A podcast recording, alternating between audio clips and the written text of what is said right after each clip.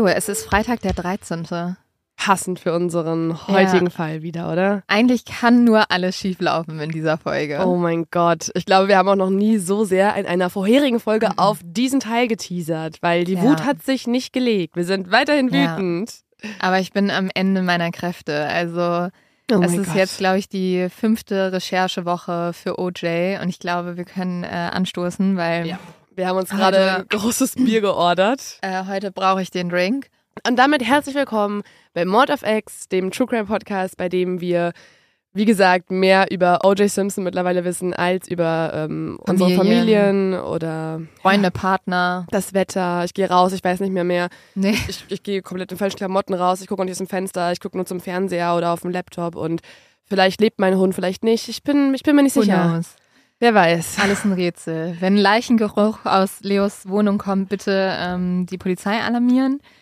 Und mir erzählen, warum fucking O.J. Simpson auf Twitter chillt. Ja, äh, da kommen wir später zu. Ah, Auch spannende Sache. Ich bin auch heute leider ein bisschen auf O.J. Simpsons Twitter-Account hängen geblieben. Und ich hatte Mm. nicht mehr viel Zeit und wollte nochmal über mein Skript gehen. Und dann war ich bei O.J. Simpson auf Twitter und bin so von einem Video zum nächsten, wo er Mhm. so war so, Hello und Happy Thanksgiving. Und ich war so, okay, das ist so fucking weird. Und dann musste ich noch ein Video gucken und er hat die ganze Zeit über Football gesprochen. Und er hat die ganze Zeit drüber gesprochen, wie cool seine Football-Karriere war. Ja, und er Ja. wirkt dabei auch ein bisschen psychopathisch und lächelt an den falschen Stellen und ist ein bisschen komisch. Nee, also ich muss sagen, ähm, auf Twitter wirkte er irgendwie sympathisch für mich. Ja. Aber also das auf YouTube- ja, wie sehr Psychopath ja. er ist, oder? Also in YouTube-Videos safe. Mhm. Ähm, da reden wir nachher auch über eine Stelle, wo viel zu viel gelacht wurde an ganz unpassenden Stellen. Aber äh, ja, auf, irgendwie auf Twitter, ja, gut. Mhm. Habe ich gemerkt, ich habe den OJ-Charme gespürt. Hast du gespürt auf Twitter? gespürt ja, ich bin absolut bereit. Du musst mir so viel in dieser Folge noch erklären. Meine Fragenliste ist nicht kleiner geworden, sondern eher größer. Ja. Kann ich mir vorstellen. Ähm, aber Leo, wir müssen ja noch ein zu dumm zum Verbrechen besprechen. Aber bitte nicht über OJ. Nicht über OJ.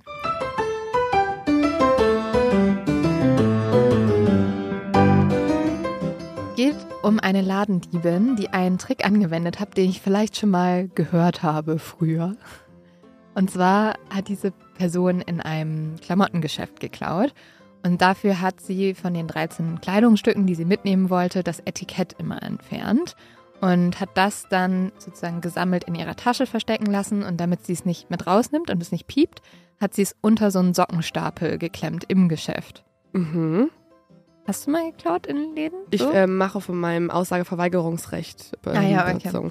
Um nochmal auf Marc schon mal die erste, die Ah erste ja. kleine Parallele aufzumachen zum Fall, was wir später noch hören werden. Ich habe auf jeden Fall mal gehört, dass das so eine bewährte Technik ist, wenn man irgendwie so als Jugendliche mal bei H&M geklaut hat. Ja, natürlich, wir haben, wir haben alle schon mal irgendwann, komm, wir sind doch mal ehrlich, wir haben alle schon mal irgendwann bei H&M geklaut. Und wenn nicht, seid Und ihr wenn- ein guter Mensch, ey. Dann ja, kommt ihr auch safe ein in den bisschen Himmel. langweilig.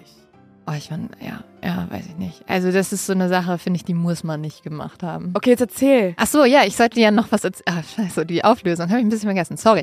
Also, jedenfalls hat sie einen kleinen Fehler gemacht, weil sie hat nicht nur aus ihrer Tasche diese Kleidertags gezogen und zwischen die Socken geklemmt, sondern auch ihren Ausweis. Und den hat sie ebenfalls dazwischen geklemmt. Mhm. Mhm. Ja, und so ähm, hat die Polizei dann sehr schnell die 42-jährige Frau gefunden. Dumm, dumm, ja, dumm. war nicht der smarteste Move, würde ich mal sagen.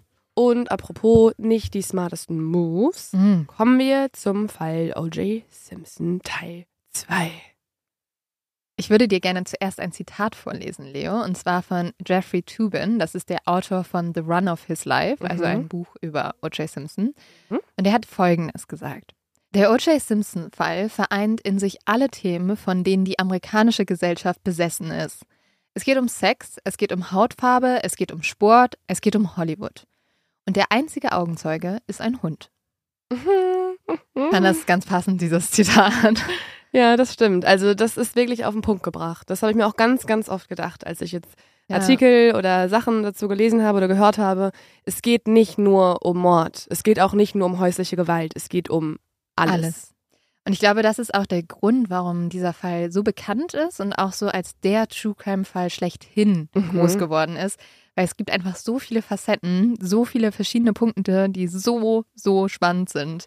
Ja, ich meine, äh, nicht zu Unrecht war das einer der, der meistgesehene live übertragene Prozess der Welt. Ja, genau. Und lass uns mal angucken, wo wir aufgehört haben. Also für alle Leute, die gerade so denken, so, hä, worüber redet ihr? Das ist die zweite Folge. Wir haben schon eine Folge dazu gemacht. Da müsst ihr einfach einmal sozusagen ein, eine Episode runtergehen bei Mord of X. Hier aber nochmal eine ganz kurze Zusammenfassung. Also wir haben ja unseren amerikanischen Helden, O.J. Simpson, einer der besten Footballspieler der letzten Jahrzehnte. Und er ist verheiratet mit der wunderschönen Nicole Brown. Und Leo, was haben wir dann noch so über OJ und Nicole in der letzten Folge gelernt? Und bitte nur die letzte Folge, weil du wurdest groß ermahnt, dass du nicht spoilern darfst. Upsi. Upsi. Ähm, aber das darf ich jetzt auch wieder nicht spoilern, obwohl ich es letzte Folge schon erwähnt habe. Doch, doch, du darfst sagen, worüber wir gesprochen haben in der letzten Folge. Du weißt nur zu viel auch, dass du, dass ich Angst habe, dass du schon gleich erzählst, worum es auch diese Folge geht. Wir haben uns vor allem die Geschichte von Nicole angeschaut, also von ähm, O.J. Simpsons Ex-Frau. Am Ende waren sie ja dann auch getrennt. Und diese Geschichte ist halt geprägt von der schlimmsten häuslichen Gewalt, die man sich nur vorstellen kann. Also nicht nur ähm, psychische Gewalt, auch physische Gewalt. Ähm, dazu kamen Stalking-Attacken von O.J. Simpson und mehrfache Notrufe von Nicole an die Polizei. Ich glaube, achtmal hat sie angerufen insgesamt und wurde nie ernst genommen, beziehungsweise es wurde nie so richtig geprüft. Und dann haben wir ja halt von dem Mord erfahren an ihr. Und jetzt ist natürlich Genau. die Frage offen, wer ist der Täter? Ähm, da hast du aber eigentlich schon die Antwort drauf gegeben, weil wir die letzten Minuten der letzten Folge damit verbracht haben, alle Beweise aufzuzählen in Form von DNA, die am Tatort als auch in OJs Auto, als auch in seiner Privatwohnung gefunden wurden. Ja, das ist äh, schon ziemlich eindeutig. Ja, genau. Also es wurden tatsächlich ja mehrere Blutspuren von O.J. Simpson und ein schwarzer Handschuh am Tatort gefunden. Und das alles deutet natürlich darauf hin, dass er Nicole Brown und Ron Goldman am 12. Juni 1994 ermordet hat. Während diese ganzen Beweise gefunden werden, ist O.J. aber gar nicht zu Hause. Er befindet sich nämlich zu dieser Zeit in Chicago und wird jetzt von diesem Polizisten angerufen und beschließt dann zurückzufliegen. Bevor wir jetzt aber nochmal weiter und tiefer einsteigen, was ist alles genau passiert, muss ich euch noch eine kurze Erklärung der Charaktere geben, die jetzt für unsere weiteren Ausführungen sehr wichtig sein werden. Ich stelle euch jetzt zwei Personen vor. Das ist einmal Paula und das ist einmal Kato. Fangen wir an mit Paula. Paula Barberry ist Model und Schauspielerin. Sie ist vor allem für Filme bekannt, wo sie etwas freizügiger auftritt und für ihre Playboy-Cover, auf denen sie ja das ein oder andere Mal war. Und Paula ist im Mai 1992 mit OJ zusammengekommen. Das heißt, sie war die Frau nach Nicole und sie war auch tatsächlich dann seine Freundin zum Mhm. Zeitpunkt des Mordes, mehr oder weniger. Also sie war auch die Frau während Nicole, weil Nicole Ja. und er sind ja auch nochmal zusammengekommen. Das heißt, Paula war jetzt nicht immer die einzige in OJs Leben, ne? Genau, Paula hat tatsächlich auch ein paar, das ist ganz absurd. Also irgendwo sind Paula und Nicole sich auch gar nicht so unähnlich, weil auch Paulas Beziehung Mhm. ist immer ein On und Off zu OJ und auch sie hat das Gefühl, dass sie die ganze Zeit betrogen wird. Mhm. Paula wird für diese Geschichte beziehungsweise für die Erzählung noch sehr, sehr spannend werden, weil sie, wie gesagt, zu dem Zeitpunkt der Morde und auch danach OJs Freundin ist. Die zweite Person, die auch noch sehr spannend für uns ist, ist Kato. Kato ist ein Freund von OJ und Nicole. Und zwischen Januar 1993 und 1994 hat er bei Nicole als Untermieter gelebt. Und eigentlich war er dazu da, sie vor OJ zu schützen. Deswegen hat sie ihn auch aufs Grundstück geholt, weil sie sich sicherer gefühlt hat, wenn noch ein Mann da war, den sie auch mal rufen konnte, wenn was passiert. Wie ein Hund auch einfach, oder? Ja, okay, äh, lustige Anekdote dazu. Kato war so eng mit Nicoles Kindern befreundet, dass die tatsächlich ihren Hund nach ihm benannt haben. Und er meinte, das war dann auch teilweise ein bisschen schwierig, weil wenn dann der Hund gerufen wurde, dachte er immer, er wäre gerufen worden. Deswegen hat Kato einfach aus Versehen ganz oft schon Pfötchen gegeben und so, obwohl gar nicht er gemeint war. Ja, also das natürlich nicht. Aber sie haben am Ende auch den Hund umbenannt, weil es Kato so sehr genervt hat. Kato durfte seinen Namen aber behalten. Okay, gut. Kato wird aber nicht für immer bei Nicole wohnen bleiben. Er hat nämlich auch eine enge Beziehung zu OJ und als dieser ihm anbietet, bei ihm mietfrei zu wohnen in seinem Gasthaus, beschließt Kato einfach von Nicole zu OJ zu ziehen.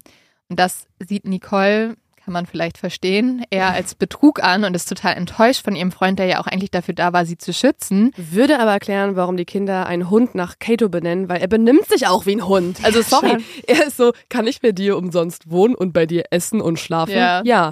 Jetzt nicht mehr? Okay, dann gehe ich zum nächsten Herrchen. Mhm. So, Kato, reg dich doch nicht auf, dass ein Hund nach dir benannt wird, wenn du wie ein Hund dich verhältst. Ja.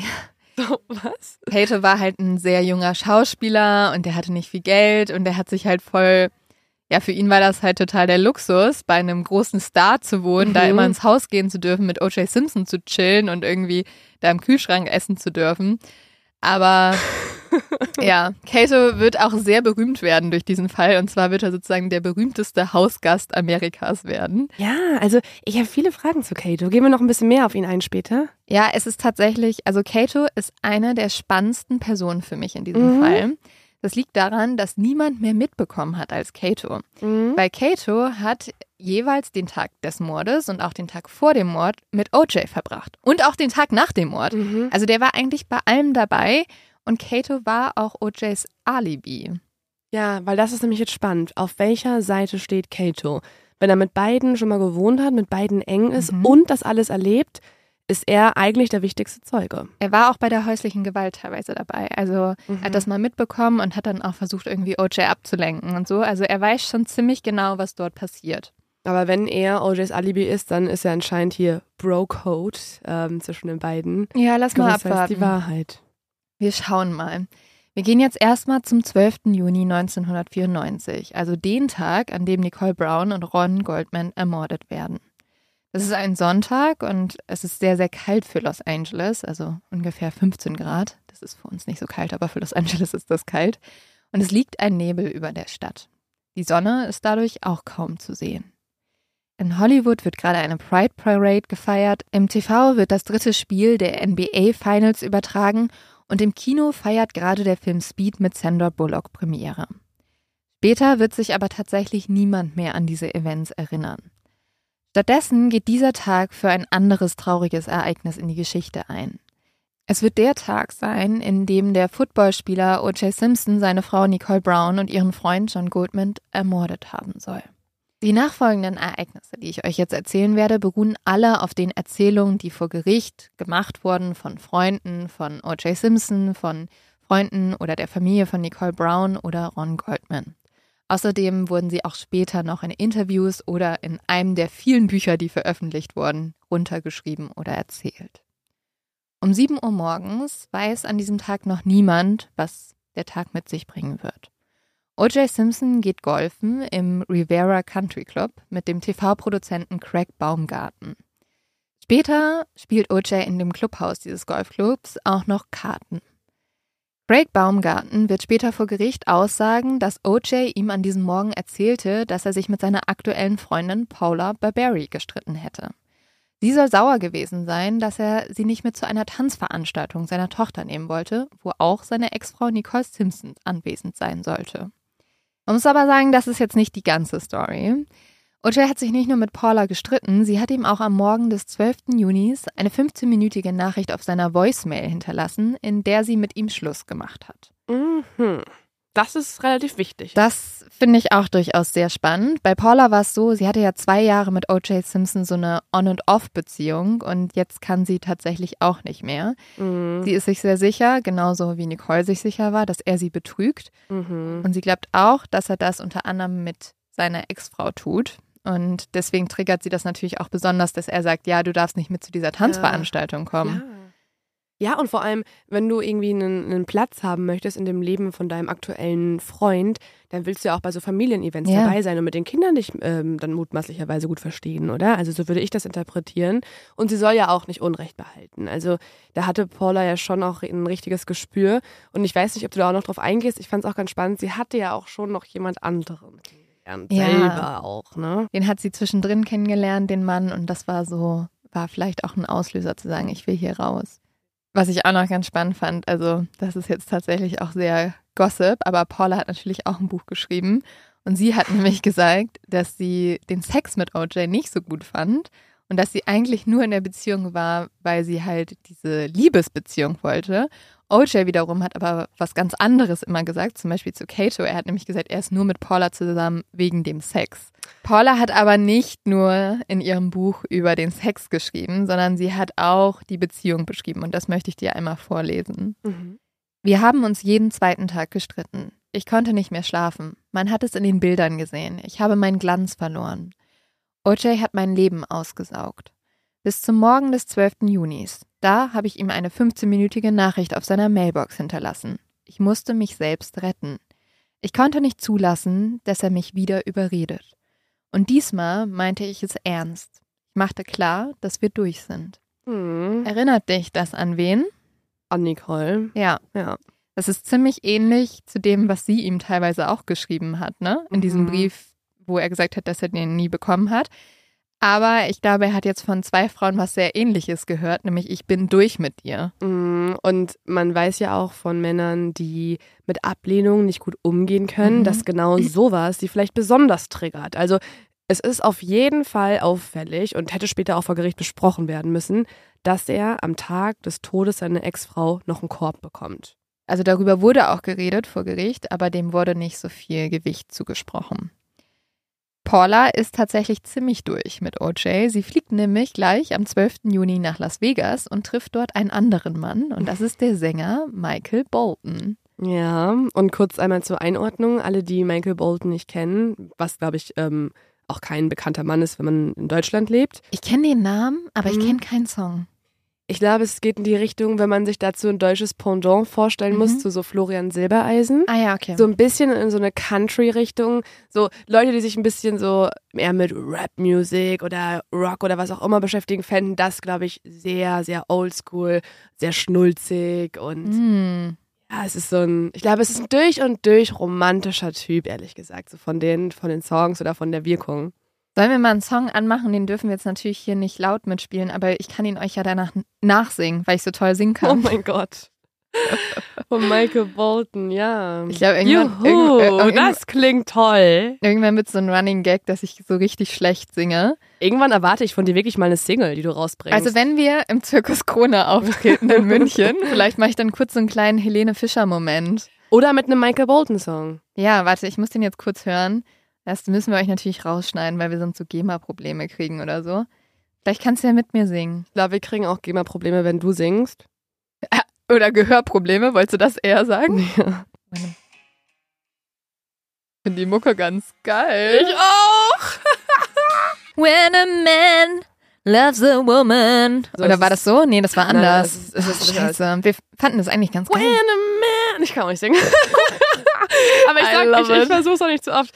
Ja, ich mach, ich, ich, äh, ich könnte, kennt, kennt, also kennst du das, wenn Ja. du, weil du weißt, du kannst jetzt singen, schon noch gar nicht deine wahre Stimme zum Einsatz Ach so, sondern nur so eine. Comic-Version davon. Ja, aber das, das ist ja unfair.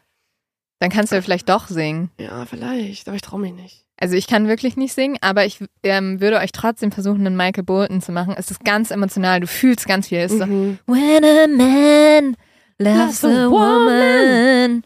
Ja, also ungefähr so. Ich glaube, alle Leute, die jetzt schon mal Michael Bolton gehört haben, sind so auf gar keinen Fall. So ist es nicht. Aber wir hatten gerade extrem viel Spaß, uns Ja. durch die Songs durchzuhören. Also Also, Leute, das ähm, ist doch geile Musik, ehrlich gesagt. Wenn wir jetzt so wie Böhmermann und Olli Schulz wären, würden wir sagen, äh, das packen wir euch auf die Fest- und Flauschig-Liste. Sollen wir eine Mord of X Playlist erstellen? Oh, weiß ich nicht. Okay.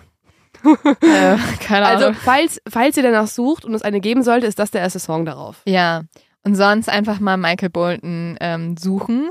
Äh, Paula, Paula hat nämlich tatsächlich auch bei ihm in einem Musikvideo mitgespielt. Also sie war schon sehr involviert. Da haben die sich kennengelernt. Oh, eigentlich bin ich jetzt, wo ich die Songs gehört habe, bin ich so extrem dafür, dass Paula mit Michael Bolton durchdreht. Also dass die so richtig Mhm. ihm davonläuft und zehn Kinder zeugt. Ja. Wird alles leider nicht passieren, aber ja. gut. When a man loves a woman, Oh, sage ich nur. so ein guter- also Michael so- Bolton ja. würde sie extrem respektvoll lieben im Gegensatz zu OJ.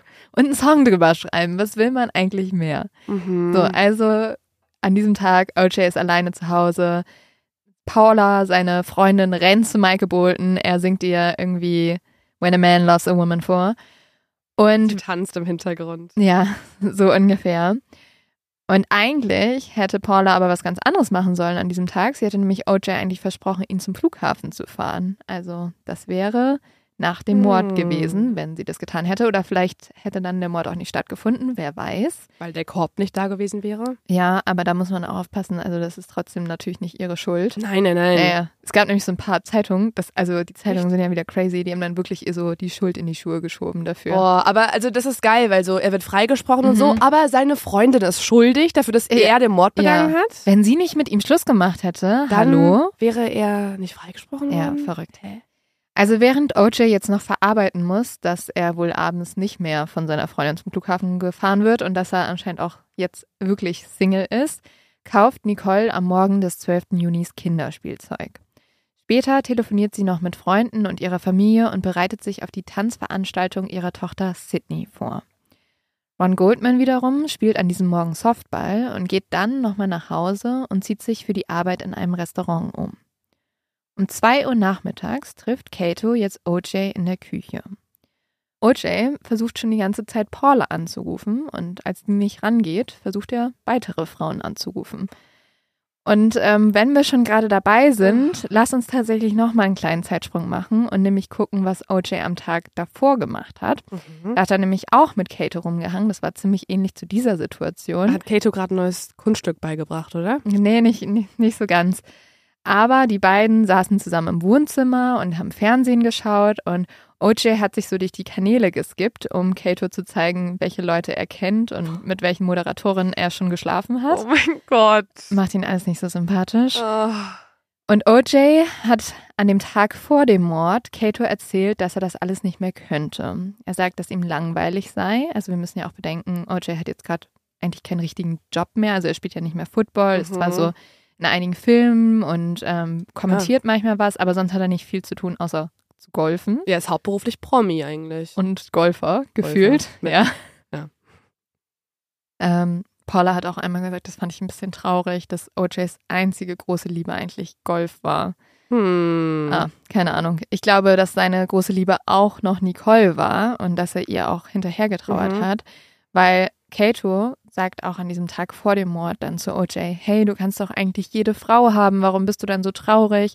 Und dann soll OJ geantwortet haben, das will ich nicht. Ich will die Ehefrau, ich will den weißen Zaun, das Haus, den Traum. Hättest du auch haben können. Hättest du sie nicht tausendmal verprügelt. Ja. Und wärst tausendmal fremdgegangen. Aber gut. Außerdem soll sich OJ beschwert haben, dass er eigentlich dieses Wochenende die Kinder haben sollte, aber Nicole ihre Pläne geändert hätte und deswegen hat er seine Kinder nicht. OJ fragt Kato auch an diesem Abend, ob er Nicole in einem Nachtclub nachspionieren könnte. Also er sagt zu Kato, geh mal bitte in diesen Club, weil da ist Nicole und ich will wissen, mit wem sie da ist, was sie tut. Oh. Super übergriffig. Mhm. OJ soll an diesem Abend laut Kato auch mehrmals über den Vorfall gesprochen haben, wo er im Garten stand und Nicole und ihren neuen Freund damals beobachtet hat beim Sex. Darüber hat er sich anscheinend auch aufgeregt. Ja. Und dann soll es am Abend noch darüber gegangen sein, dass OJ immer wieder darüber gesprochen hat, welche Frauen er denn daten könnte und Kato hat ihm dann vorgeschlagen, ihn mit einer Bekannten zu verkuppeln. Abends ist OJ dann mit Paula zu einem Event gegangen. Es war natürlich vor dem Streit und der Trennung dann. Ich finde diese Berichte ehrlich gesagt sehr spannend, wenn man bedenkt, in was für einer Stimmung er war. Mhm. Mhm. Und das ist jetzt schon etwa 36 Stunden vor den Morden. Ja, und es zeigt, dass er damit nicht abgeschlossen hat. Obwohl er Paula hat, ist er trotzdem mit Nicole nicht durch. Das ist wichtig daran, Ja. finde ich. Also so das Argument der Verteidigung, ja, er hat ja eine neue Freundin, warum sollte er noch mit seiner Ex-Frau irgendwie involviert sein? Nein, er hat sie immer noch als sein Eigentum angesehen und wollte seine Ehefrau für sich wieder haben. Ja, und seine Familie und hat irgendwie gesagt, ey, die lässt mich meine Kinder jetzt gerade nicht sehen. Und jetzt kommt natürlich noch dazu, dass jetzt aber auch die Frau, die er eigentlich noch an seiner Seite hatte, nämlich Paula, sich auch noch von ihm getrennt hatte. Obwohl er an dem Tag Mhm. ja vorher schon andere Frauen angerufen hat, ne? möchte ich nur ganz kurz festhalten. Gehen wir also wieder zurück zum Tag des Mordes. Um ungefähr 4 Uhr fährt OJ los zu der Tanzveranstaltung seiner Tochter. Vorher fragt er noch eine der Frauen, die er bereits kontaktiert hat, nach einem Date. Also er versucht wirklich verzweifelt, irgendjemanden noch zu treffen. Um 4.30 Uhr kommt Nicole mit ihrer Familie bei Sydneys Tanzveranstaltung an. Zur selben Zeit beginnt Ron Goldman seine Schicht im Mezzaluna-Restaurant. Um 4.45 Uhr kommt dann auch OJ bei Sydneys Tanzveranstaltung an. Nicole hat ihm keinen Platz reserviert, weil er auch immer zu spät kommt, und so muss er sich alleine woanders hinsetzen. Er kann jetzt also nicht bei seiner Familie sitzen. Laut Cato erzählt OJ später, wie sehr ihn diese Geste verletzt hätte. Um 6.15 Uhr ist dann die Tanzveranstaltung vorbei. OJ unterhält sich noch mit Nicole und ihrer Familie und soll auch gefragt haben, ob er noch mit ins Restaurant gehen darf. Das hat Nicole aber verneint. Und wir können uns natürlich vorstellen, dass das auch eine weitere Ablehnung war für ihn.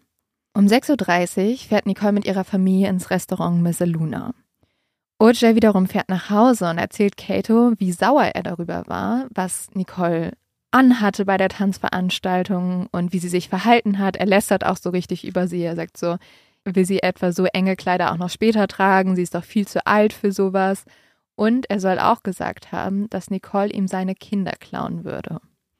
Kurz darauf ruft OJ die Cheerleaderin und das Model Gretchen Stockdale an und hinterlässt ihr eine Nachricht. Und die Nachricht ist wie folgt. Ich bin es, Oriental Jones, und ich bin endlich an einem Punkt in meinem Leben, wo ich total, und dann wiederholt er sich, total ungebunden bin. Also, ich finde es so krass, wie viele Frauen er kontaktiert. Ja, hat das er ist vielleicht auch verzweifelt. Ja, ne? ja, Mhm. wollte ich auch gerade sagen. Also er sieht ja wirklich sein, sein Lebensinhalt im Dating-Game quasi oder sein, sein Selbstwertgefühl spiegelt sich durch seine Dates wieder und wie Ja. viele Frauen er kennt aktuell. Leute reagieren ja verschieden nach Trennungen. Und es gibt halt Leute, die dann so richtig so sind, ich muss jetzt sofort jemand anders finden. Ja, aber er macht das ja auch noch, während er eine Freundin hat. Ja. Also er ruft ja schon überall an, während er noch mit Paula eigentlich zusammen ist. Es sei denn, er sieht halt als seine Beziehung eigentlich immer noch Nicole an, ne? Hm. Wer weiß. Ja, ich glaube, ich kann mir schon vorstellen, dass sie die Liebe seines Lebens war und natürlich irgendwie ihr auch einen anderen Wert zuspricht als jetzt irgendwelchen Affären währenddessen oder so. Aber ja, dann solltest du sie halt nicht stalken und so, ne? Also es gibt ja Methoden, um vielleicht jemanden zurückzugewinnen. Eine Therapie machen, an sich arbeiten, mit den Kindern gut umgehen. Und sie hat halt mit ihm abgeschlossen. Das müsste er eigentlich auch akzeptieren. Und das fällt ihm ja sichtlich schwer zu akzeptieren. Um 8.30 Uhr verlässt Nicole dann mit ihrer Familie das Restaurant. Nicole und ihre Kinder machen noch einen Halt bei Ben und Jerry's. Und kurz darauf ruft sie dann ihre Freundin Faye Resnick aus einer Drogenentzugsklinik an. Faye sagt danach, dass Nicole ihr am Telefon erzählt hätte, dass sie zu OJ gesagt hätte, lass uns in Ruhe, hau endlich aus meinem Leben ab. Du bist in dieser Familie nicht mehr willkommen. Wenn sie das, also wenn Nicole das wirklich an diesem Tag gesagt hätte, wäre das natürlich auch eine starke Message gewesen. Um 9.03 Uhr telefoniert Kato mit einem Freund. OJ unterbricht Kato dann und fragt ihn, ob er ihm 20 Dollar leihen könnte, damit er sich was zu essen holen kann. Also OJ sagt, hey, ich fahre zu McDonald's, ich brauche 20 Dollar, kann ich die von dir haben? Kato fragt daraufhin OJ, ob er mitkommen kann. Und so fahren die beiden um 9.10 Uhr in OJs Bentley zu McDonald's. Kato sagt übrigens später, dass er das Gefühl hatte, dass OJ nicht wollte, dass er mitkommt. Voll spannend, weil, also oft wird es auch in Artikeln so beschrieben, dass OJ Kato sozusagen mitgenommen hat als Alibi. Mhm. Aber ähm, dadurch, dass Kato in seinem Buch beschreibt, dass er eher das Gefühl hatte, OJ wollte nicht, dass er mitkommt, kann man natürlich auch vermuten, dass wenn OJ der Täter ist, er die Tat früher begehen wollte Mhm. und sein Alibi gewesen wäre, hey, ich war bei McDonald's und Kato weiß das, weil ich habe mir 20 Euro bei ihm geliehen. Mhm, mhm. Und ich komme einfach weiter nicht drauf klar, dass Kato sich wie ein Hund benimmt. er, er will seinem Besitzer folgen. Er kann nicht allein sein. So, sorry, ich kann an nichts anderes denken. Der arme Kato. Hier wird er die Naja, Kato wird ja am Ende vielleicht auch nicht der coolste sein, ne? Oder? Naja, so, nee, der macht nichts Schlimmes. Mir kommt Kato jetzt einfach nicht wie der eigenständigste Mensch vor, Ja, da der hast du vielleicht auch häusliche Gewalt verurteilen könnte. Ja, also er findet das auf jeden Fall nicht cool, aber er hat jetzt auch nicht Anzeige erstattet oder so. Da hast du schon total recht. Und jetzt fährt er, wie gesagt, mit OJ im Auto. OJ ist schon, während die beiden wieder nach Hause fahren. Und Kato soll so bemerkt haben, dass OJ ganz schön müde aussah und hat dann auch gesagt, hey, leg dich doch nochmal hin. Und OJ soll so auf seine Uhr geguckt haben und hat gesagt, nee, ich habe keine Zeit mehr. Und Kato hat während des ganzen Tages und auch des ganzen Abends schon so ein komisches Gefühl mit OJ. Und deswegen sagt er dann auch gar nicht mehr viel und er beschließt auch, dass er sobald die beiden nach Hause kommen, einfach zurück in sein Gasthaus geht und gar nicht mehr mit OJ rumhängen will. Und als er sich umdreht, guckt er nochmal zurück und das ist jetzt sehr entscheidend. Er sieht, wie OJ beim Bentley stehen bleibt und nicht ins Haus geht. Hm.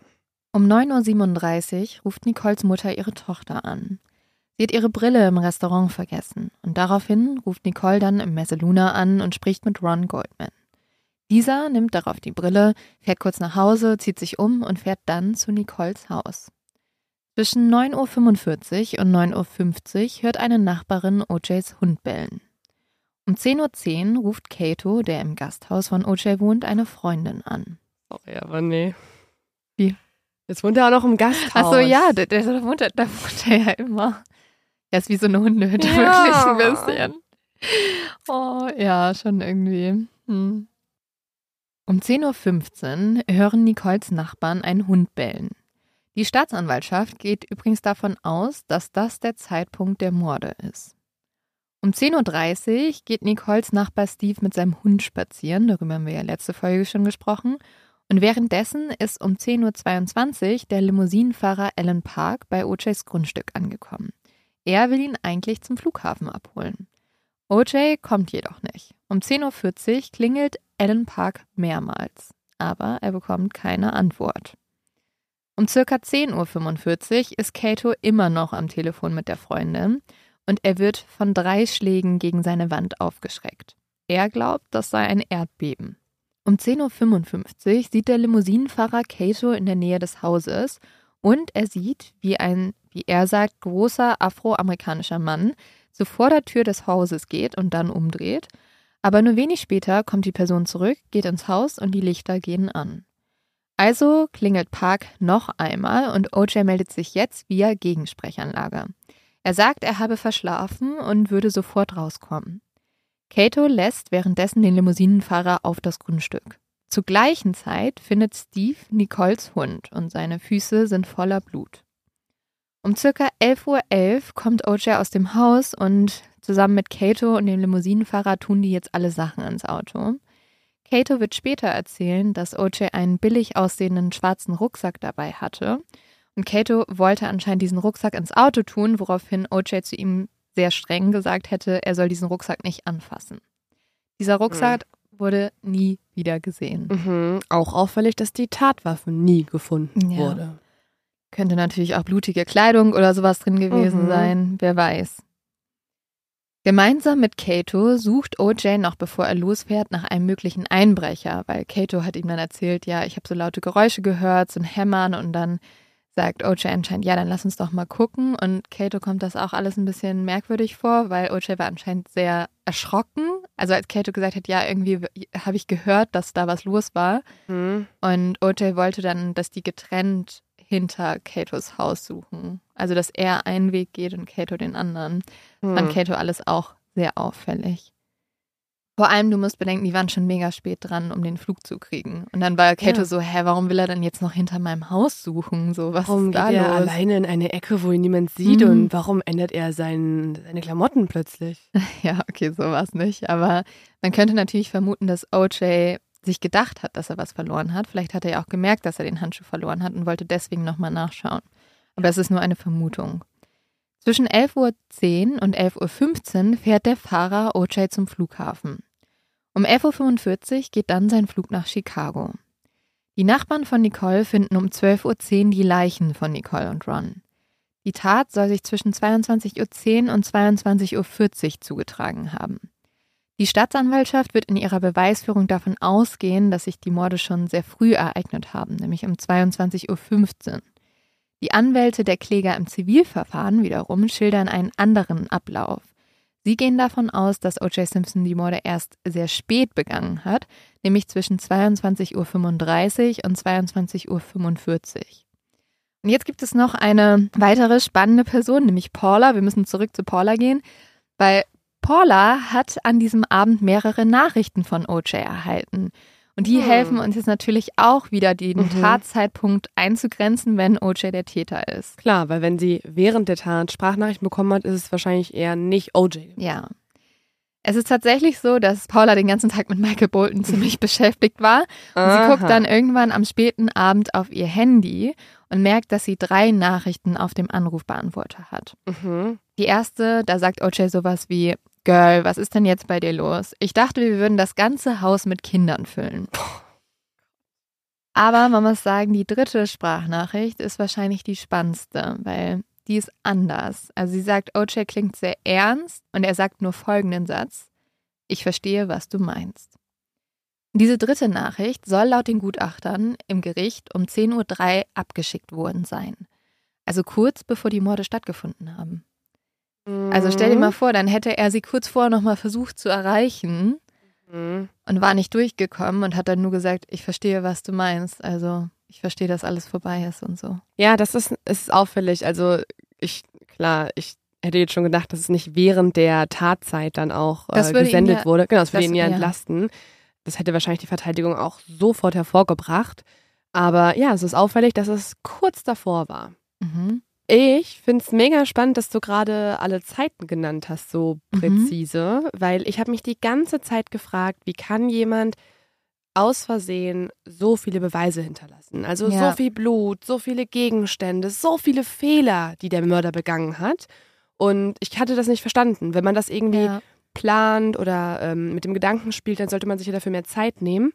Aber es macht ja Sinn, wenn der Plan durchkreuzt wurde Mhm. durch Kato, weil Mhm. Kato erst nicht gehen wollte, sondern dabei sein wollte. Und dementsprechend ist ja der Zeitabschnitt dann viel kleiner geworden, wo du den Mord begehen kannst. Und danach hatte er wieder einen Termin, musste sich wieder beeilen. Und durch diese Fahrlässigkeit sind dann halt die Fehler auch passiert. Ja, er musste ja seinen Flug kriegen, weil das Mhm. war ja auch fast so ein bisschen sein zweites Alibi, ne? Genau, also, dass ja. er dann gesagt hat, ich bin ja, ich war auf dem Weg zum Flughafen. Ja. Dadurch ist alles super eng geworden. Also dadurch hat ja auch der Fahrer mitbekommen, dass er wahrscheinlich nicht zu Hause war. Mhm. Er hat zum Beispiel auch so sein Auto nicht auf dem Grundstück geparkt, sondern das war so vorm Grundstück so ganz schräg geparkt. Also als echt, als wäre jemand in Eile Mhm. dahin gerannt, hätte das einfach abgestellt. Ja, das erklärt super viel. Ja, es passt halt voll. Und dass er dann noch nicht mal, also wahrscheinlich hat er, wenn er der Täter war, auch gemerkt, dass er diesen Handschuh verloren hat hinter Katos Haus, aber er hatte nicht mal die Zeit, richtig zu suchen, weil sein Mhm. Flug halt ging. Das wäre ja sehr auffällig gewesen, wenn er den nicht bekommen hätte. Nachdem Paula jetzt am nächsten Tag erfährt, dass Nicole ermordet wurde, checkt sie erneut ihr Handy. Und auch jetzt hat OJ ihr mehrere Nachrichten hinterlassen und fleht sie vor allem an, ihn anzurufen. Am Telefon sagt er dann, dass er sie brauchen würde und er fragt sie, ob sie seine Nachrichten gelöscht hätte. Und das hat sie tatsächlich gemacht. Also die Nachrichten, von denen ich euch gerade erzählt habe, die hat sie sozusagen dann nur in ihrem Gedächtnis nochmal abgespult, weil sie hatte die gelöscht, weil sie so genervt von ihm war. Mhm. Sie bejaht das jetzt und das findet er auch gut. Er sagt so, ja, ich brauche jetzt nicht auch noch den Stress mit diesen Nachrichten. Völlig. Ja, das ist auch komisch, dass er sie das sofort fragt. Mhm. Und sie fliegt, das ist echt krass, sie fliegt jetzt tatsächlich zurück zu OJ und kommt wieder mit ihm zusammen. Und Ja. also ihre Mutter ruft sie auch noch an und sagt so, mach das bloß nicht. Mhm. Aber du musst dir vorstellen, Paula war immer die andere Frau. Ihr Buch heißt auch The Other Woman. Mhm. Und jetzt sie das erste Mal nicht mehr die andere Frau. Ja. ja, bei Paula sieht man, dass sie das fast schon glücklich macht, für jemanden jetzt da zu sein. Ja, dieses Ich brauch dich. Dieser kleine Helferkomplex. Da ist jemand, Ja. der könnte vielleicht ins Gefängnis wandern. Der hat seine Frau verloren. Ja. Und jetzt gibt's meine Konkurrenz nicht mehr. Hat sie nicht sogar auch sowas geschrieben, ähm, dass sie sich fast schon vorher gewünscht hat, dass Nicole irgendwas zustößt, damit sie die Einzige sein kann? Und als es passiert ist, hatte sie fast so ein schlechtes Gewissen und hat gedacht, sie wäre dafür verantwortlich gewesen, dass ja, es passiert sie ist. hatte ultra die Schuldgefühle, weil sie sich vor das halt immer gewünscht Mhm. hat, dass Nicole weg ist und dann war natürlich nicht dafür verantwortlich, aber dann hat sie fast so ein bisschen gedacht, Gott, ich hätte mir das nicht wünschen dürfen. Also in Mhm. ihrem Buch steht, be careful what you wish for. Also Mhm. pass auf, was du dir wünschst. Ja, also Paula ist ähm, auch ein, eine ganz spannende Frau, finde ich. Die wird sich natürlich auch irgendwann von OJ lösen und wird dann auch sagen, dass sie häufiger Angst vor ihm hatte. Aber sie ist tatsächlich während des ganzen Prozesses bei ihm geblieben. Das ist schon krass. Und ich habe noch ein paar weitere spannende Fakten zur Tatnacht, die ich dir nicht vorenthalten wollte. Zum einen haben insgesamt 15 Zeugen etwas bemerkt. Also die haben Geräusche gehört und die haben zum Beispiel auch so diese Tatnacht, also das Zeitfenster gut eingrenzen können. Aber keiner hat ein Knurren oder ein aggressives Bellen von Nicoles Hund wahrgenommen. Mhm. Und da gibt es dann auch eine Theorie, dass man sagt, ja, vielleicht weil der Hund halt den Angreifer kannte und Ja, deswegen ja. nicht reagiert hat. Ja, es kommt natürlich auf die Rasse an und so weiter. Was für einen Charakter hat der Hund? Ist der eher ein beschützerischer Mhm. Hund und so? War das denn, also weißt du, ob das ein Hund war, der sonst bei Einbrechern eigentlich gebellt hätte? Ja, also es wurde schon gesagt, dass wenn jemand Fremdes da gewesen wäre, der wahrscheinlich gebellt hätte. Mhm, ansonsten hat ja auch Kato gebellt. Heißen ja beide Kato, also Ja. ja. Na, Kato wohnt ja nicht mehr bei Ja. Nicole. Wäre mitgekommen. Wer, wer, wer da gewesen? Und dann ähm, gibt es noch eine weitere Zeugin, die heißt Jill Chively. Und die sagt der Polizei, dass sie O.J.'s Bronco in der Nähe des Tatorts gesehen hätte. Und zwar nur einige Minuten, nachdem er die Morde begangen hätte. Das ist eigentlich eine der wichtigsten Zeuginnen mit für die Anklage, also für die Staatsanwaltschaft. Weil sie sagt auch, ein weißes Auto kam mir entgegengerast auf Bundy Drive. Es hatte seine Lichter aus und es war O.J. Simpson. Problem ist nur, Jill, So krank einfach alles. ja, es ist krass, aber das kann nicht wirklich vor Gericht verwendet werden, weil Jill wird vor der Presse für sehr, sehr viel Geld ein Interview geben, wo sie genau das erzählt. Und so kann ihre Aussage nicht wirklich mehr verwendet werden. Weil dann die Verteidigung ihr vorwirft, sie hat das nur für Geld Genau. gesagt und so weiter und so fort. Ja, verständlich. Ja, das ist echt so ärgerlich. Also ich weiß nicht, ob das wirklich jetzt gar nicht mehr verwendet werden könnte, weil auch, dass sie es erzählt hat, ist natürlich jetzt irgendwie nicht Ja, sie hat aber auch gelogen, weil sie hat auch vor Gericht erst gesagt, dass sie nicht mit der Presse gesprochen hätte. Oh Mann, Ja. warum redet sie denn? Aber es ist auch ein Problem der Presse zu der Zeit, ne? Also wahrscheinlich wurden der mehrere 10.000 Dollar geboten, dass sie überhaupt spricht.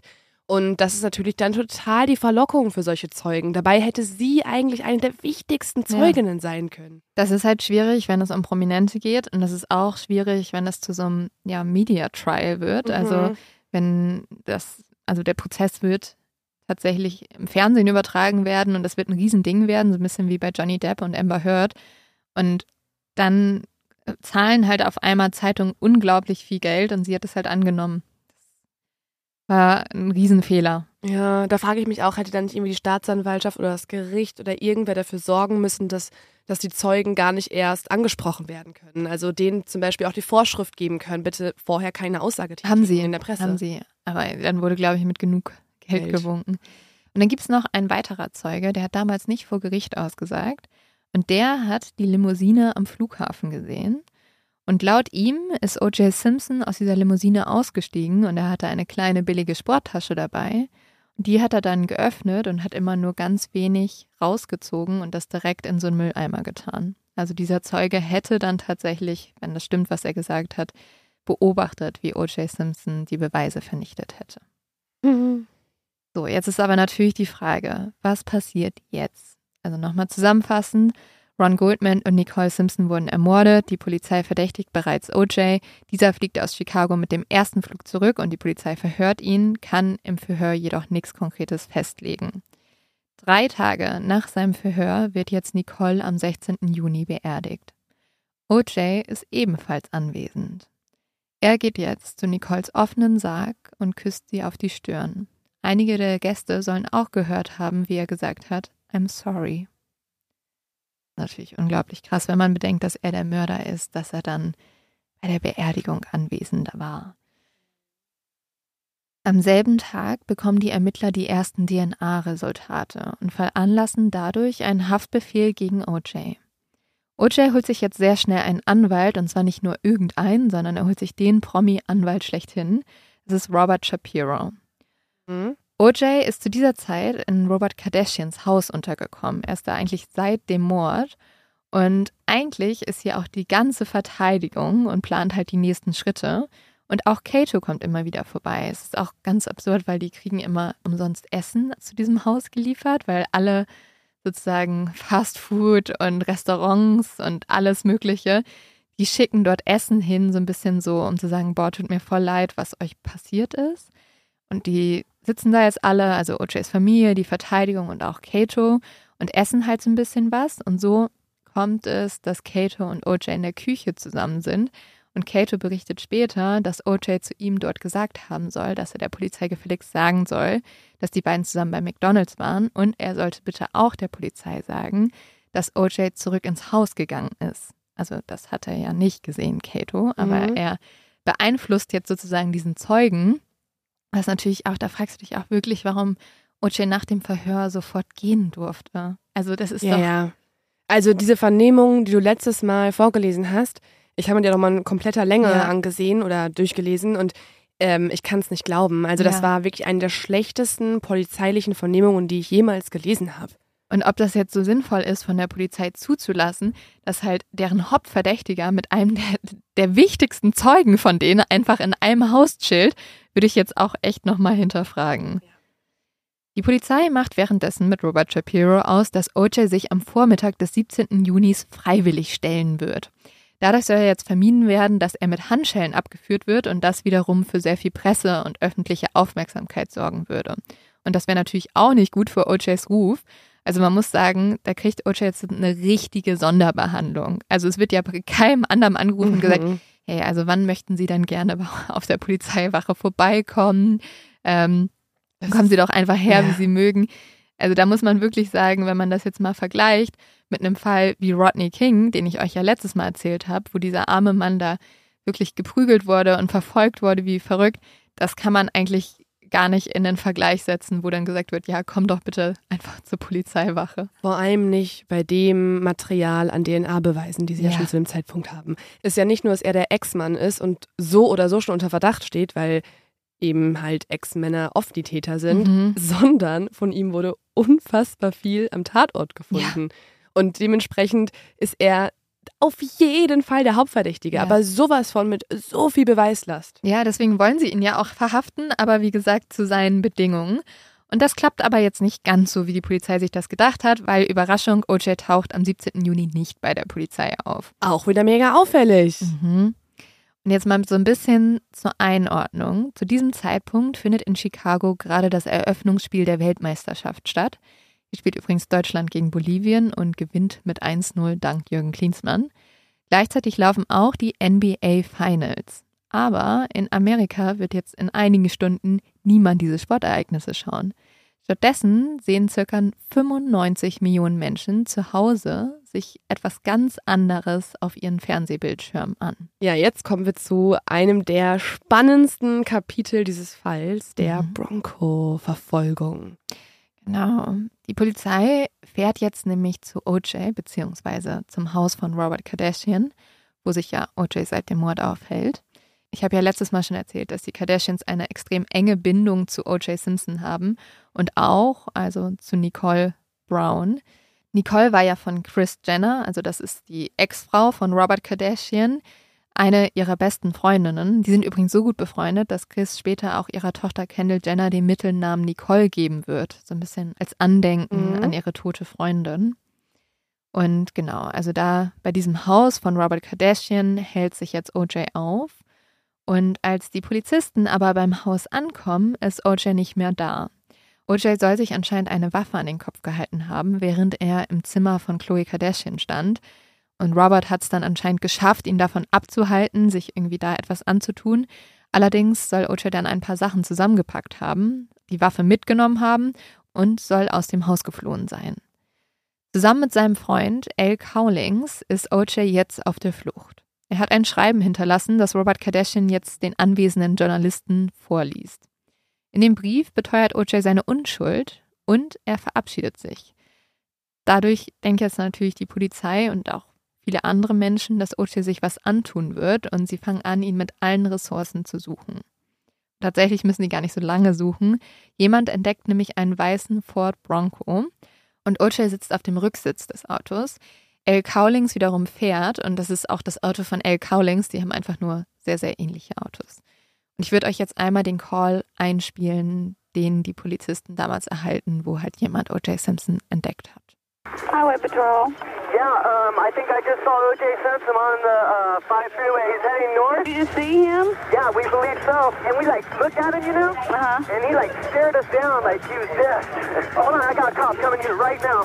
Okay, we'll put it out. Okay, bye. Thanks. Durch diesen Anruf kann die Polizei jetzt OJ finden. Und nicht nur das, einer der Polizisten schafft es auch, Cowlings zu erreichen. Also er ruft ihn über das Autotelefon an. Und auch hier können wir einmal reinhören. 911, what are you reporting? This is this is AC. I have OJ in the car.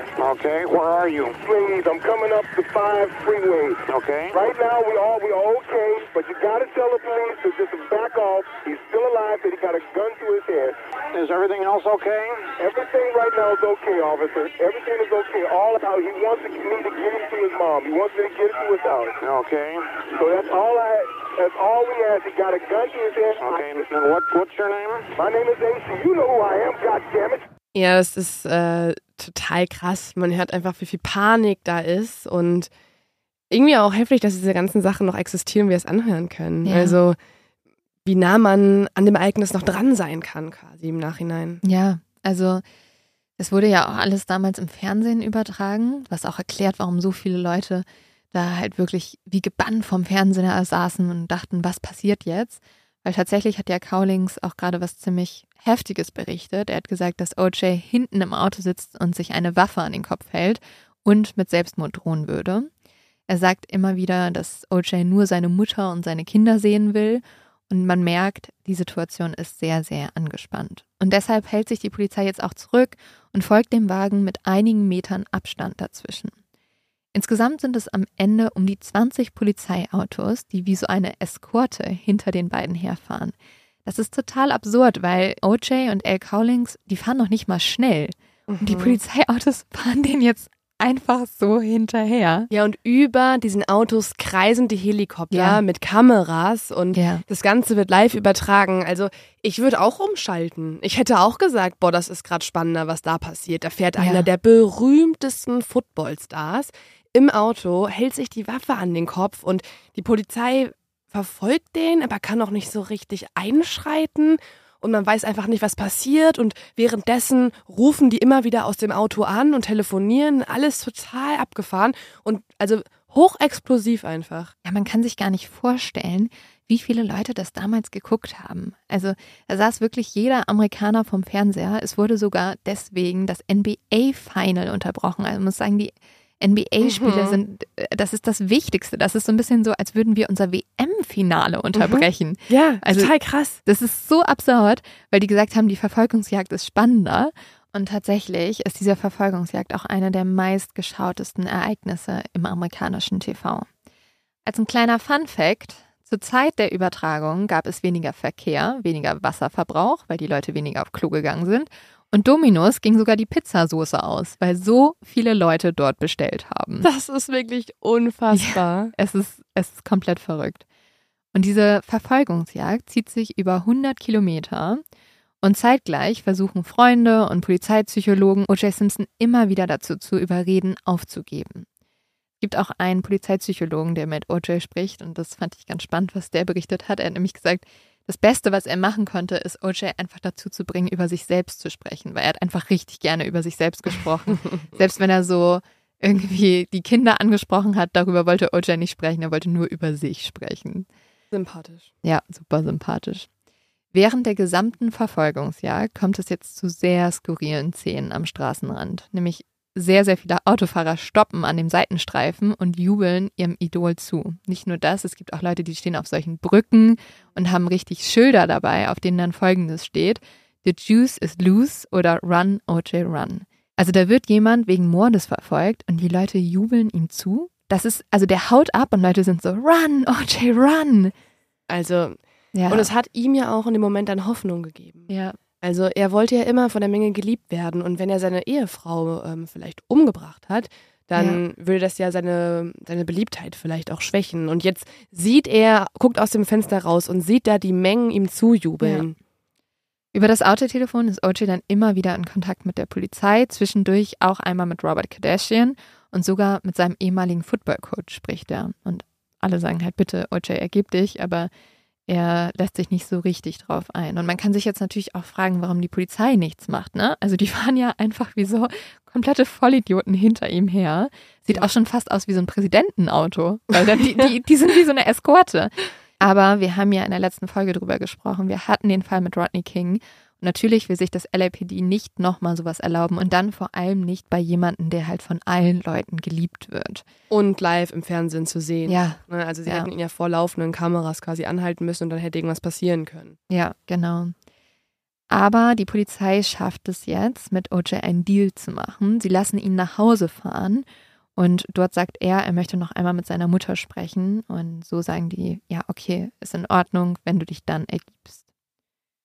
Vor OJs Haus hat sich mittlerweile ein Sondereinsatzkommando eingefunden.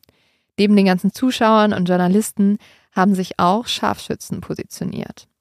Man muss ja sagen, das Risiko, dass das alles noch eskalieren könnte, besteht immer noch. Schließlich hat O.J. Simpson eine Waffe dabei. Gegen 20 Uhr trifft O.J. dann bei seiner Villa ein. Die ganze Verfolgungsjagd hat so ungefähr 45 Minuten gedauert. Er bleibt jetzt aber etwa noch eine Stunde im Auto sitzen und spricht mit einem Verhandlungsexperten des LAPDs. Tatsächlich verlässt er dann irgendwann das Auto, ruft seine Mutter an und lässt sich dann ohne Gegenwehr verhaften. OJ sagt dann später, dass er eigentlich nur zu Nicoles Grab fahren wollte. Man wird in seinem Auto aber seinen Pass, Geld und einen falschen Schnurrbart finden. Das ist so merkwürdig. Ja, man kann natürlich, Ups, ich wollte eigentlich auf eine Verkleidungsparty. Ja. Hab ich vergessen. Ich war eingeladen. man kann natürlich vermuten, dass er vielleicht nach Mexiko fahren wollte. Warum das nicht? ja, das Land verlassen. Warum denn nicht? Das Ja. macht doch voll Sinn. Ja, aber der Schnur. Ja, um halt, also den Schnurrbart hatte er wohl wirklich nicht mit, um auf eine Verkleidungsparty zu gehen, sondern eher, um sich halt irgendwie, um anonym zu sein, was aber auch ein lächerlicher Versuch ist, ehrlich gesagt. Ja. Wenn es eine versuchte Flucht war, dann hat es zumindest nicht geklappt. OJ wird sich jetzt vor Gericht stellen müssen. Und für diese weiteren Ereignisse muss ich euch nochmal ein paar wichtige Charaktere vorstellen. Fangen wir an mit dem Team der Anklage.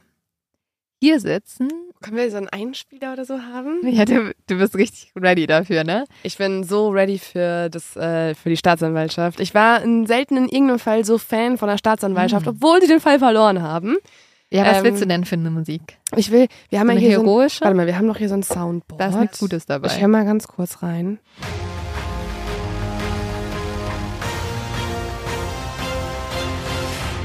Auf der Seite der Staatsanwaltschaft und damit der Anklage sitzen Marsha Clark und Christopher Dorden. Das sind die beiden zuständigen Staatsanwälte. Marsha Clark ist die Hauptanklägerin. Sie ist sehr tough und sie ist auch sehr erfahren. Sie hat schon mehrere Mordfälle gewonnen und bei einem ihrer letzten Fälle überführte sie den Täter mit nur einer DNA-Spur. Ja, das finde ich so einen geilen Satz, weil es ist so, ah, es verkörpert diesen Fall so gut. Sie hat einfach einen Fall gewonnen, wo es minimale DNA am Tatort gab. Mhm. Und sie hat auch mal irgendwann den legendären Satz gesagt, dass äh, ein Fall wie bei OJ mit so viel Beweisen und so viel DNA eigentlich noch nicht mal mehr so eine große Verteidigung überhaupt be- fordert, weil es ist eigentlich schon glasklar, was passiert ist. Und Ja. jetzt, ja, das ist einfach Wahnsinn. In den USA ist ja immer sehr wichtig, das haben wir ja schon gemerkt bei Amber Heard und Johnny Depp, wie die Personen in der Öffentlichkeit rüberkommen und auch die Staatsanwaltschaft. Und das ist tatsächlich unglaublich sexistisch, wenn wir zu Marsha Clark kommen. Viele der Medien fangen jetzt an, sich über ihr Aussehen lustig zu machen. Sie hat zum Beispiel Locken, kommt aber eines Tages mit glatten Haaren ins Gericht. Sie sagt, das liegt einfach daran, dass ihre Dauerwelle rausgegangen ist und sie als Mutter von Kindern jetzt nicht Zeit hatte, zum Friseur zu laufen. Aber es ist dann das Thema. Es wird von Mhm. dem großen Makeover gesprochen. Und scheinbar scheint der Presse auch sehr wichtig zu sein, immer darüber zu berichten, dass Marsha Clark nie einen Rock trägt, sondern viel lieber Hosen. Also was Marsha Clark in diesem Gerichtsprozess erlebt, das ist True Crime auf seine eigene Art und Weise, weil also es ist eh schon ungewöhnlich, dass in der Zeit eine Frau in so einem wichtigen Fall die Staatsanwaltschaft übernimmt, also Mhm. beziehungsweise auch anleitet. Und eigentlich ist es was total Cooles. Also sie hat tatsächlich selber auch Erfahrungen mit Gewalt. Sie wurde nämlich schon mal in ihrer Jugend vergewaltigt. Das heißt, sie hat schon mal was ähnliches erlebt und ähm, damals wurde der Täter auch nicht verurteilt und das ist natürlich auch nochmal krass. Also Mhm. sie hat sozusagen die Ungerechtigkeit des Systems schon mal erlebt und möchte jetzt dagegen vorgehen. Ähm, und eigentlich könnte sie so ein tolles Vorbild sein, weil sie ist sachlich, sie bezieht sich auf Beweise, sie ist tough, sie ist trotzdem auch humorvoll. Also sie kann auch gut mit Journalisten umgehen und kann auch gut kontern und so weiter. Und trotzdem muss sich diese erfahrene Staatsanwältin durchgehend im TV Berichte Ja. über ihr Aussehen anschauen. Ja, es ist Also, richtig schlimm. Oh, Und nicht nur über ihr Aussehen, es wird auch über ihre gescheiterte Ehe gesprochen. Sie wird als schlechte Mutter bezeichnet, weil sie ja arbeitet. Also wirklich super sexistisch. Und die Presse, und das ist, das ist, finde ich, der absolute Höhepunkt, veröffentlicht einfach Fotos von ihr, auf welchen sie oben ohne am Strand zu sehen ist. Das Krank. sind so private Aufnahmen. Und, und als diese Bilder veröffentlicht werden, sind Marshas Söhne gerade mal fünf und zwei Jahre alt. Und darauf wird halt gar keine Rücksicht genommen. Diese Frau wird so sexualisiert. Es ist wirklich unglaublich. das macht doch was mit dir. Da kannst du doch nicht mehr neutral in diesen Prozess gehen. Nein. Und das Schlimme ist, Marsha erzählt später, dass sie das gar nicht so schlimm fand, wie die Medien sie behandelt haben, sondern sie fand es viel schlimmer, dass der Richter sie genauso behandelt hat. Mhm. Und äh, ja, um nochmal kurz zu verdeutlichen, wie es Marsha ging, habe ich einen Artikel von der LA Times gefunden. Also eigentlich einer ehrenswerten Zeitung, die sich mit ähm, seriöser Berichterstattung beschäftigt. Die haben aber trotzdem während des O.J. Simpson Trials über Marshas Haare geschrieben. Hm. Total, ähm, ja, äh, sachlich. Und äh, das ist folgender Auszug. Edward entwarf 1970 die Charlie's Angels Mähne von Farrah Fawcett und kreierte den berühmten Frum-Schnitt für Diane Keaton in dem Film Annie Hall. Jetzt hat Alan Edwards Schere ihm wieder einen Platz im Ra- Rampenlicht verschafft. Oh. Diesmal für die neue Frisur von O.J. Simpsons Anklägerin Marsha Clark, die am Dienstag mit einem dunkleren, geraderen Zopf vor Gericht erschien. Doch selbst für einen Stylisten, der es gewohnt ist, einige der angesagtesten Frisuren Hollywoods zu kreieren, war die Aufmerksamkeit, die Clarks neue Frisur erregte, ein wenig beunruhigend. Bis zum Nachmittag wurde Edwards mit mehr als 30 Interviewanfragen überschwemmt, vom American Journal bis zu ABC Radio News, weil er die Frisur geschnitten hat, ne? Sie hat ja gesagt, dass sie noch nicht mal beim Friseur war, ne? Also sie sagt danach in Interviews, sagt sie einfach so, meine Dauerwelle ist einfach rausgewachsen. Sie war ja auch zweimal beim Friseur und das wurde zweimal groß besprochen und oh der hat dann auch noch weiter gesprochen. Er sagt dann, ich hasste ihr langes Haar, sagte er. Die jüngste Änderung ging nicht ohne einige Bemerkungen über die Bühne. Der stellvertretende Bezirksstaatsanwalt Christopher A. Darden bemerkte, Marsha sagte mir, dass ihr Haar von Natur aus lockig sei. Das steht der Zeitung. Das halten die für berichterstattungswert. Ja, ja das, ist, das ist wirklich unglaublich. Aber das war, also bei Marsha Clark war es der absolute Höhepunkt. Aber auch der andere Staatsanwalt, also Christopher Darden, musste einige Kritik einstecken. Und wir müssen auch bedenken, das sind zwei Menschen, die machen hier einfach ihre Arbeit. Und dafür, also die haben sich ja auch nicht ausgesucht, in die Öffentlichkeit zu gehen. Das ist halt deren Job. Und dafür kriegen die so viel Hass. Christopher Darden hat sehr, sehr viel Kritik bekommen, weil er schwarz ist und weil viele Menschen aus seiner Community es ihm übel genommen haben, dass er sich auf die Gegenseite von OJ gestellt hat. Auf der anderen Seite baut sich jetzt OJ ein Team aus Anwälten zusammen, die nur als das Dream Team bekannt werden. Also die stehen sehr positiv in den Medien. Am Ende hat er zwölf Anwälte auf seiner Seite und die meisten von ihnen sind bereits vorher schon sehr, sehr bekannt. Manchmal hat man so ein bisschen das Gefühl, dass OJ einfach so war, den habe ich im Fernsehen gesehen, den will ich haben. Der erste ist Robert. Glaubst du was wirklich? Ja, also vor allem, wenn wir die Berichte von Cato hören, wo er so durchs Fernsehen gesappt hat und so war, den kann ich, den kann ich. Der hat eine coole Krawatte, den Ja. will ich haben. Der erste von ihnen ist Robert Shapiro. Der hat zwar den Ruf, der Anwalt der Stars zu sein, aber es gibt ein großes Problem. Er hat nicht wirklich viel Prozesserfahrung. Er ist mehr spezialisiert auf außergerichtliche Einigungen. Und zu der ist es ja bei OJ definitiv nicht gekommen. Also holen sie sich noch den schwarzen Bürgerrechtsanwalt Johnny Cochran dazu.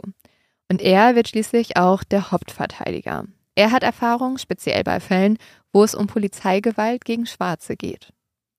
Und dann gibt es noch Robert Kardashian, der kommt auch mit ins Anwaltteam. Und der war eigentlich vor, also der hat vorher sozusagen aufgehört, als Anwalt zu praktizieren, fängt dann aber extra für OJ wieder an. Und er hat vor allem so die Rolle des Beraters und des engen Freundes von OJ. Er ist auch so die Zwischenstelle zwischen den Anwälten und OJ. Unter anderem auch Barry Check, der später mit das Innocent Project gründen wird.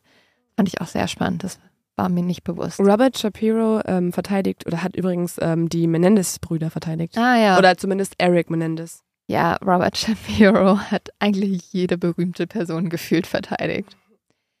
Man merkt aber auch, O.J. Simpson ist durchaus bereit, ein bisschen Geld für seine Verteidigung auszugeben.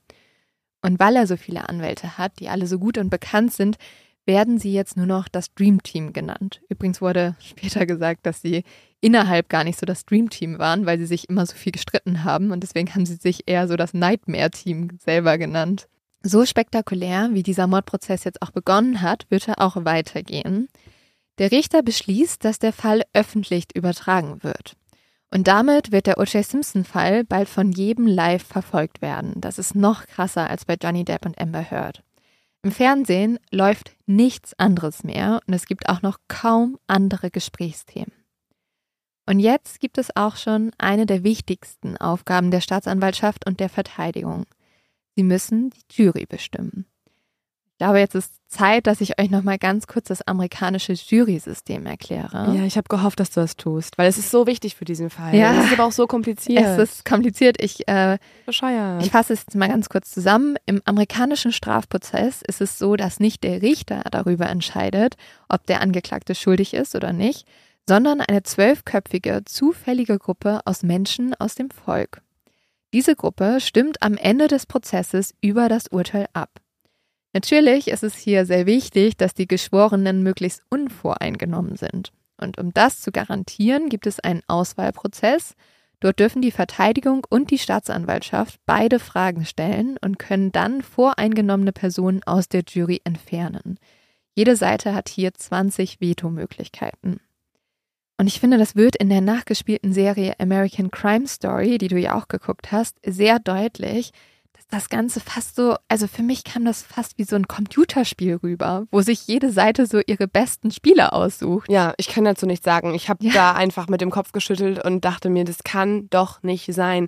Teilweise kam es darauf an, wer hat die besseren Argumente, um eine andere Person noch rauskicken zu lassen. Ja, das ist dann später. Also später, das ist in diesem Fall so, fangen die noch an, Jurymitglieder zu eliminieren. Weil die das Mhm. dann, weil die merken, ah, die sind schlecht für mich, aber jetzt gerade müssen sie die erstmal auswählen. Mhm. Und also das zeigt eigentlich schon, was mit diesem System falsch ist, weil es gibt in Amerika sogar richtige Experten, die holen sich die hier auch dazu.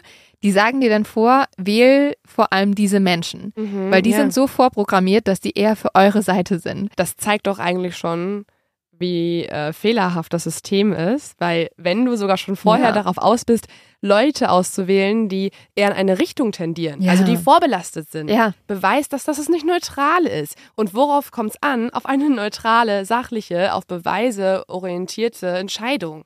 Ja, das, also dieses Jury-System führt ja auch dazu, dass diese Fälle immer so ein Schauspiel sind, weil du musst halt die Jury überzeugen und das kannst du auch durch emotionale Argumente machen. Die sind nicht geschult. Das sind keine Leute, krass. die jetzt irgendwie, das sind Menschen wie du und ich. Ja. Die Ja. sitzen dann da im Gerichtsverfahren und müssen jetzt entscheiden, ist dieser Mensch schuldig oder nicht schuldig. Ja, das ist so, so krass. Und man kann es denen noch nicht mal vorwerfen. Wenn das Nein. Leute sind, die ähm, unfassbar viel Rassismus und Diskriminierung Ja. erfahren haben, dann tendieren die natürlich in eine Richtung.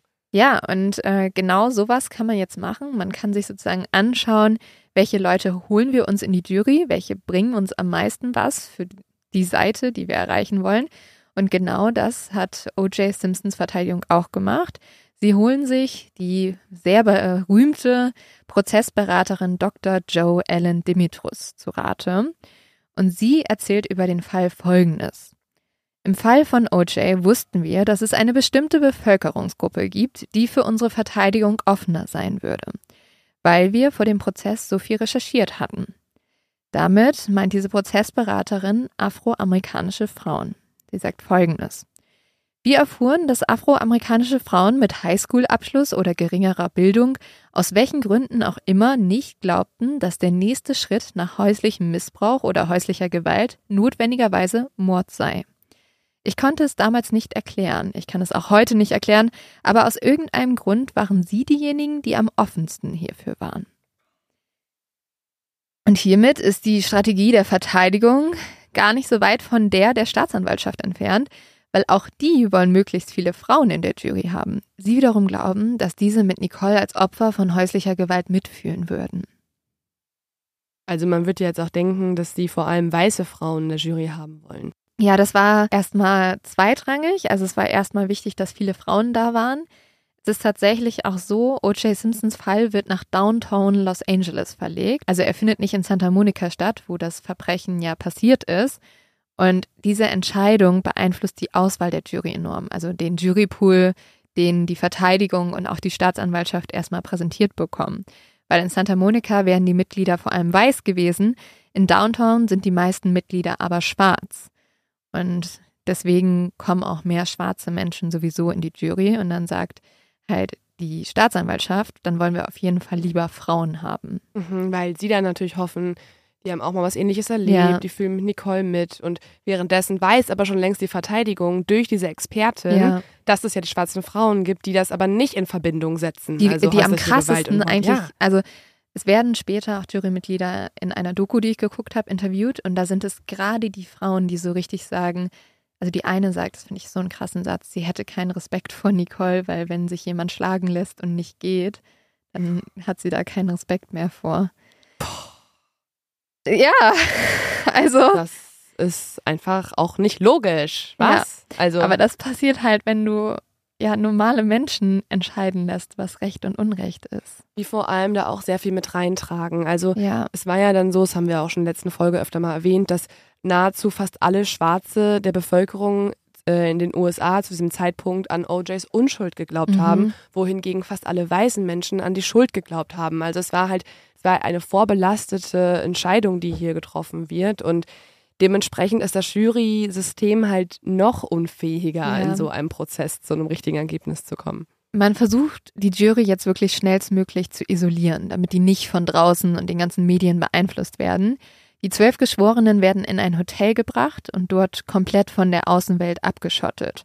Erst freuen sich die Mitglieder der Jury natürlich darüber, sie haben ein schönes Hotelzimmer ganz für sich alleine, aber dieser Prozess wird für sie auch zum absoluten Albtraum werden. Man muss sich vorstellen, diese Menschen sind jetzt für acht Monate in diesem Hotel. Mhm. Und sie dürfen maximal einmal in der Woche Kontakt zu ihrer Familie aufnehmen. Das war's. Mhm. Und nicht darüber reden, warum sie im Hotel sind. Sie, in, denen wurde verboten, über irgendwas zu sprechen, was mit dem Fall zu tun hat. Die dürfen kein Fernsehen gucken, nix.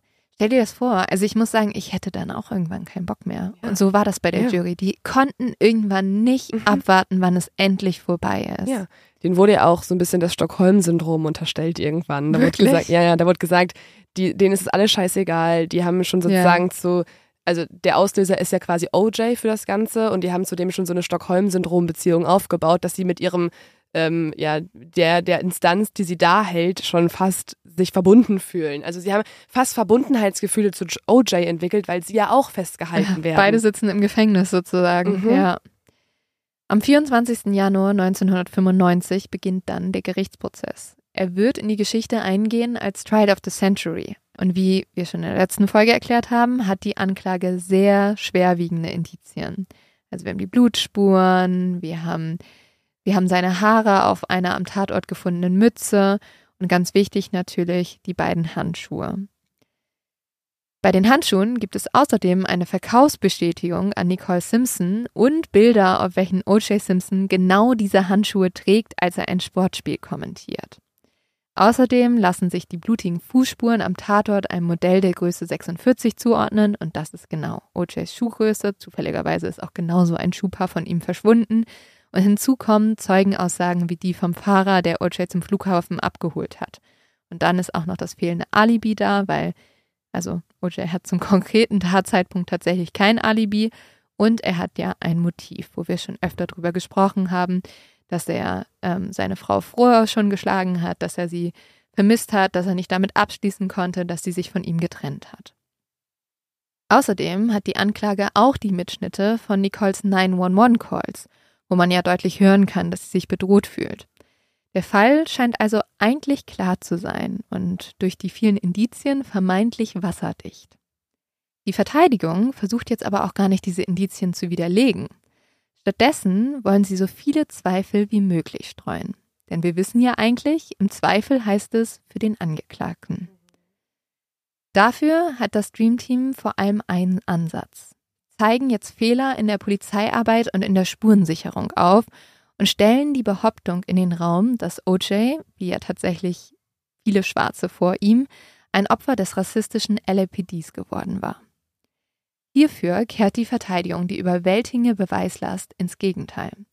Sie sagen jetzt nämlich, dass das total auffällig ist, dass so viele Spuren am Tatort gefunden wurden von ihrem Mandanten. Und der Grund sei, laut der Verteidigung, dass diese Spuren bewusst gelegt und manipuliert wurden. Das Dream Team stellt O.J. Simpson jetzt als das Opfer eines von Weißen geprägten Justizsystems dar, welches Minderheiten immer wieder unterdrücken würde.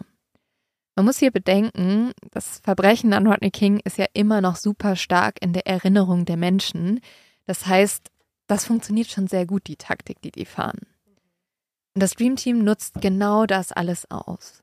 Sie stellen O.J. Simpson als eine Art Symbolfigur für diese Ungerechtigkeiten dar.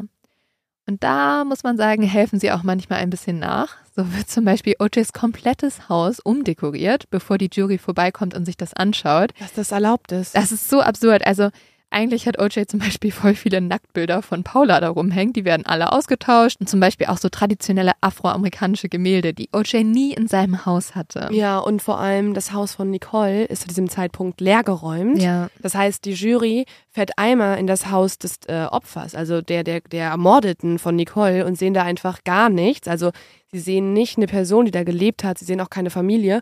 Und dann fahren sie in das Haus von OJ und sehen da diese tollen Familienfotos von diesem ach so sympathischen Footballer. Und dabei wurde alles manipuliert. Ja. Also das ist so krass, dass das erlaubt wurde. Das hat einfach nichts mehr mit der Wirklichkeit zu tun. Man muss aber auch sagen, dass einige der Unterstellungen, die jetzt die Verteidigung macht, auch auf Tatsachen beruhen. Zum Beispiel haben die Polizisten vor Ort nicht immer alle Handschuhe gewechselt und die sichergestellten Beweise wurden nicht immer durchgehend gekühlt. Das ist kein korrekter Vorgang. Außerdem hat ein Beamter, der die Blutprobe von O.J. Simpson entgegengenommen hat, diese nicht sofort ins Labor gebracht, er hat die stundenlang noch mit sich rumgeschleppt, im Auto liegen lassen und sogar zum Tatort gebracht. Hm, ist halt dumm. Eine andere Blutprobe wurde erst drei Wochen nach der Tat gesichert. Und von der Blutprobe, die O.J. nach seiner Befragung freiwillig abgegeben hat, scheinen auch ein paar Millimeter zu fehlen. Das Dream Team stellt jetzt die Vermutung auf, dass die Polizisten O.J.s Blut genutzt hätten, um alle Beweise gegen ihn zu platzieren. Zum Wendepunkt wird dann der am Tatort gefundene blutverschmierte Handschuh. Obwohl Marsha Clark eigentlich streng dagegen ist, entscheidet sich der Staatsanwalt Christopher Dorden am 15. Juni dazu, O.J. Simpson im Gericht die Handschuhe anprobieren zu lassen. Die Handschuhe werden jetzt zu O.J. gebracht und er zieht den ersten über seine Hand. Und hier merkt man sehr schnell, wie er ja, erleichtert aufatmet, weil er kriegt den Handschuh nicht so richtig über seine Hand drüber. Hm, Das ist schon auffällig. Also, und es ist auch so greifbar. Also die Jury sieht jetzt, wie einer der Hauptbeweise nicht passt. Ja, es ist ein unglaubliches Spektakel. Also ab dem Punkt, wo OJ merkt, der Handschuh passt nicht, fängt er auch so an zu grinsen, steht auf und geht jetzt zur Jury. Und vor der Jury versucht er jetzt verzweifelt, diese Handschuhe anzuziehen. Er stöhnt immer wieder Ja. und mit nur ganz viel Mühe kriegt er diese Handschuhe über die Hände und man sieht wirklich deutlich, wie die ihm nicht passen. Übrigens sehr lustig, wenn man sich das Video anschaut, sieht man auch, wie pisst Marsha Clark im Hintergrund ist. Die sitzt da die ganze Zeit nur so und verdreht die Augen und denkt sich so, Ja. oh, dein Ernst? Ja, es ist halt eine Show, ne? Ja. Also es ist halt eine Show und er ist ja auch Schauspieler. Er hat ja in einigen Filmen mitgespielt. Und was ja auch so komisch ist, er zieht die Handschuhe ja über andere Handschuhe Ja, an. über also so Gummihandschuhe. Über weiße Mhm. Gummihandschuhe und ich weiß nicht, wie oft man das schon gemacht hat, aber ich stelle mir vor, dass das jetzt nicht der natürlichste Vorgang ist. Man ist ja nicht geprobt darin, auf Gummihandschuhe noch Lederhandschuhe anzuziehen. Nee. Natürlich hakt es da ein bisschen und natürlich kann man da auch vielleicht grinsen und sagen, äh, das ist ein Fit, passt nicht. Also man muss schon sagen, dass aber deutlich wird, also trotzdem sieht man sehr klar, dass die zu klein sind. Ja. Und das sieht die Jury jetzt natürlich auch. Und die haben wirklich wochenlang sich für sie sehr langweilige DNA-Ergebnisse anhören müssen. Das interessiert die ja alles Ja, nicht. Also ja. DNA war damals auch noch total neu und die Staatsanwaltschaft musste denen ewig erklären, was ist DNA, wie funktioniert das. Da haben die meisten abgeschaltet. Und jetzt passiert das erste Mal was Spannendes und auch etwas, was man leicht verstehen kann. Also viele der Jurymitglieder haben tatsächlich auch nur einen Schulabschluss, also die haben nicht studiert oder so. Und ich glaube, also ich verstehe das auch. Ich wäre auch genauso so. Ja, das kann ich endlich greifen. Mhm. Und Und, daraus, ja. Ja, und da steht jetzt jemand und kriegt diesen Handschuh nicht an, mit dem er ja die Tat begangen haben soll. Weißt du übrigens, warum er wahrscheinlich nicht gepasst hat? Ja, aber du kannst es auch gerne erzählen. Also ich habe gelesen, dass das wegen dem Blut war, dass das quasi das Leder sich wegen dem Blut sozusagen zusammengezogen hat und ähm, sich dadurch ja auch die Form veränderte vom Handschuh. Also eigentlich fast noch mehr Beweis dafür, dass es Handschuhe vom Tatort sind. Genau, das ist auch was tatsächlich schon die Anklage im Prozess erzählt. Sie lassen ihn auch nochmal ein neues Paar anprobieren. Das passt dann nämlich perfekt.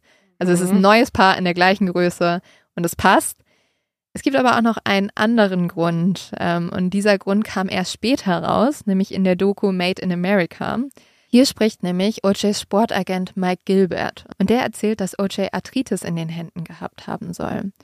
Und Mike sagt, dass er mit OJ im Gefängnis gesprochen hätte und OJ hat ihm gesagt, boah, ich habe ich hab total Schiss davor, diesen Handschuh anzuprobieren und dann hat sein Sportagent anscheinend zu ihm gesagt, ja, dann nimm doch deine Medikamente einfach nicht mehr.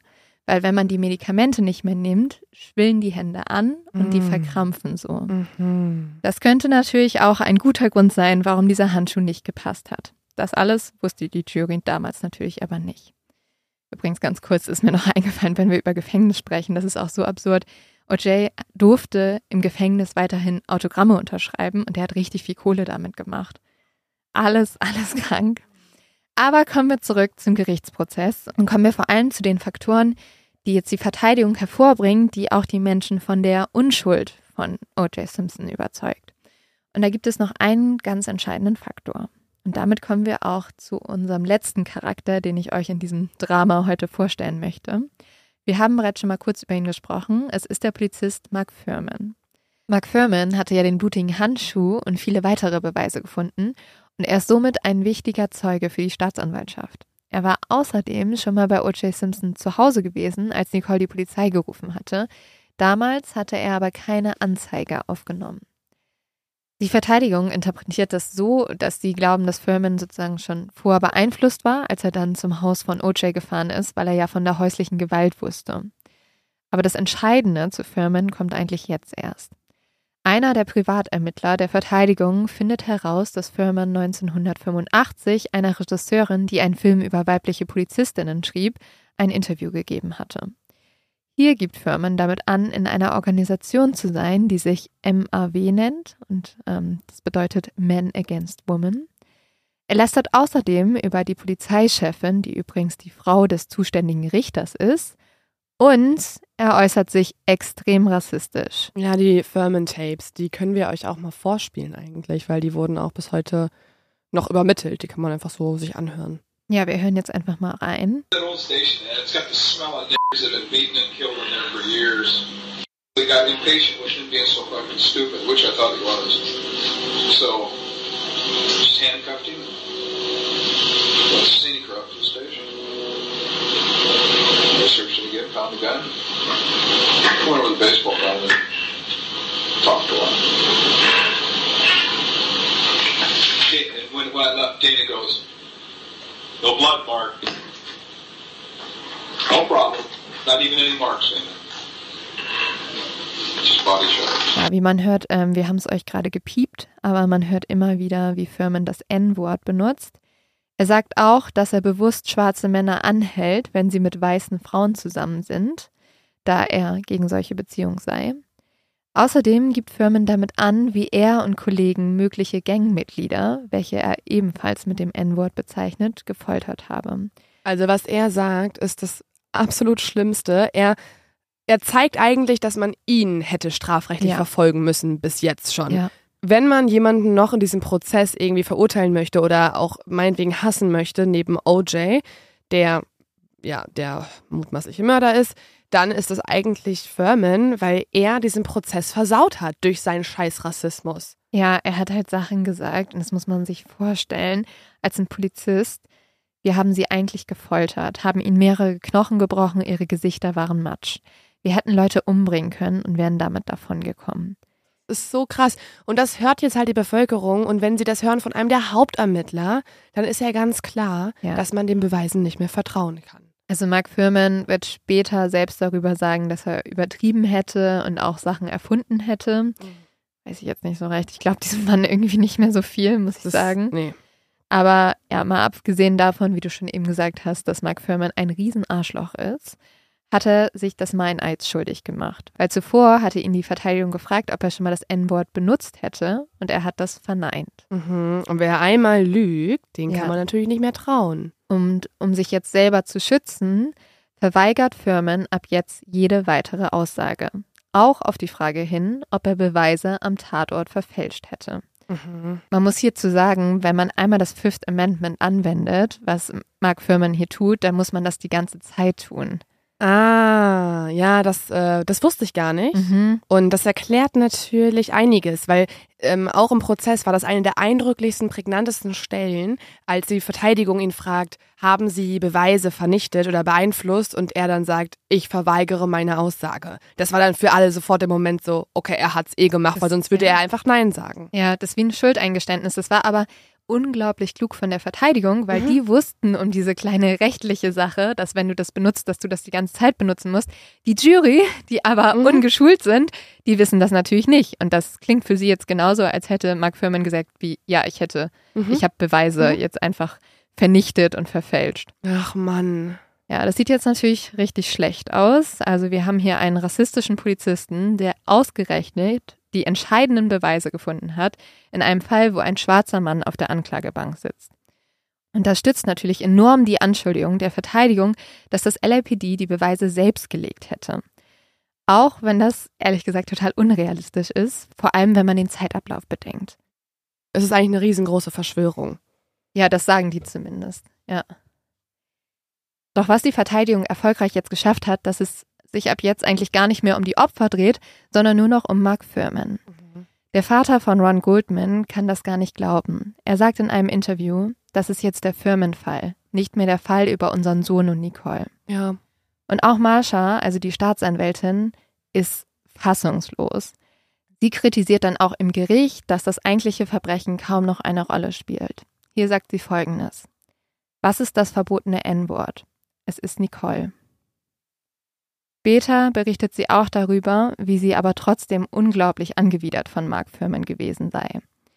Ich konnte ihn nicht anschauen, er war ein Lügner. Der einzige Grund, warum ich mir sicher war, dass er nicht die Beweise platziert hat, war, weil ich wusste, dass es nicht möglich gewesen wäre. Ansonsten wäre ich auf der anderen Seite gewesen.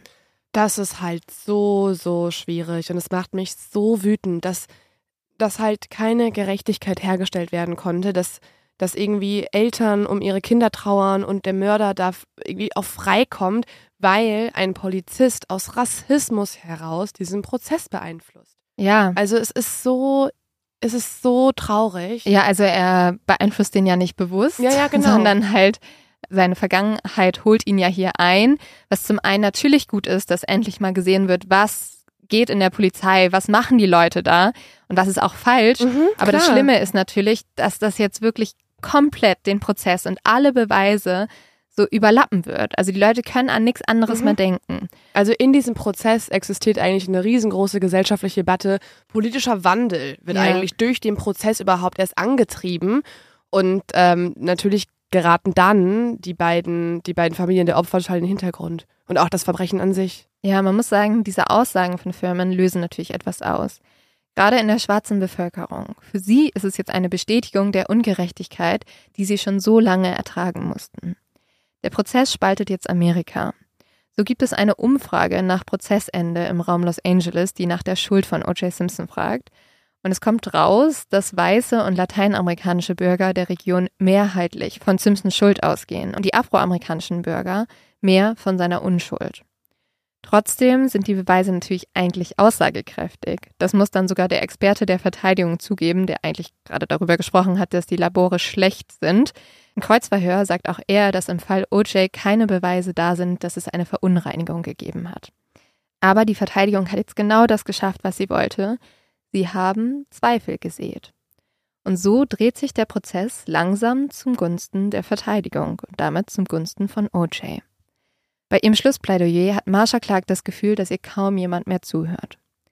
Sie erläutert erneut die erdrückende Beweislast gegen den Footballspieler, aber man muss sagen, die Jury ist total gelangweilt von diesen trockenen DNA-Erläuterungen und die hören ihr wirklich nicht mehr zu. Die sind K.O., die sind fertig, die wollen einfach nur nach Hause. Fühlen sich wahrscheinlich wie im Schulunterricht und denken Ja. sich so, boah, wann kann der spannende Teil kommen? Ja, und der spannende Teil kommt jetzt, nämlich Johnny Cochran. Er hat ein Schlussplädoyer, das alle mitreißt, das sehr bewegend ist. Mhm. Es beginnt mit dem berühmten Satz, If it doesn't fit, you must acquit. Also wenn der Handschuh nicht passt, müssen Sie ihn freisprechen. Und dann geht es sehr bald nicht mehr um den Fall, sondern es geht um etwas viel Größeres. Johnny schaut die Juroren jetzt direkt an und fragt sie, auf welcher Seite sie stehen.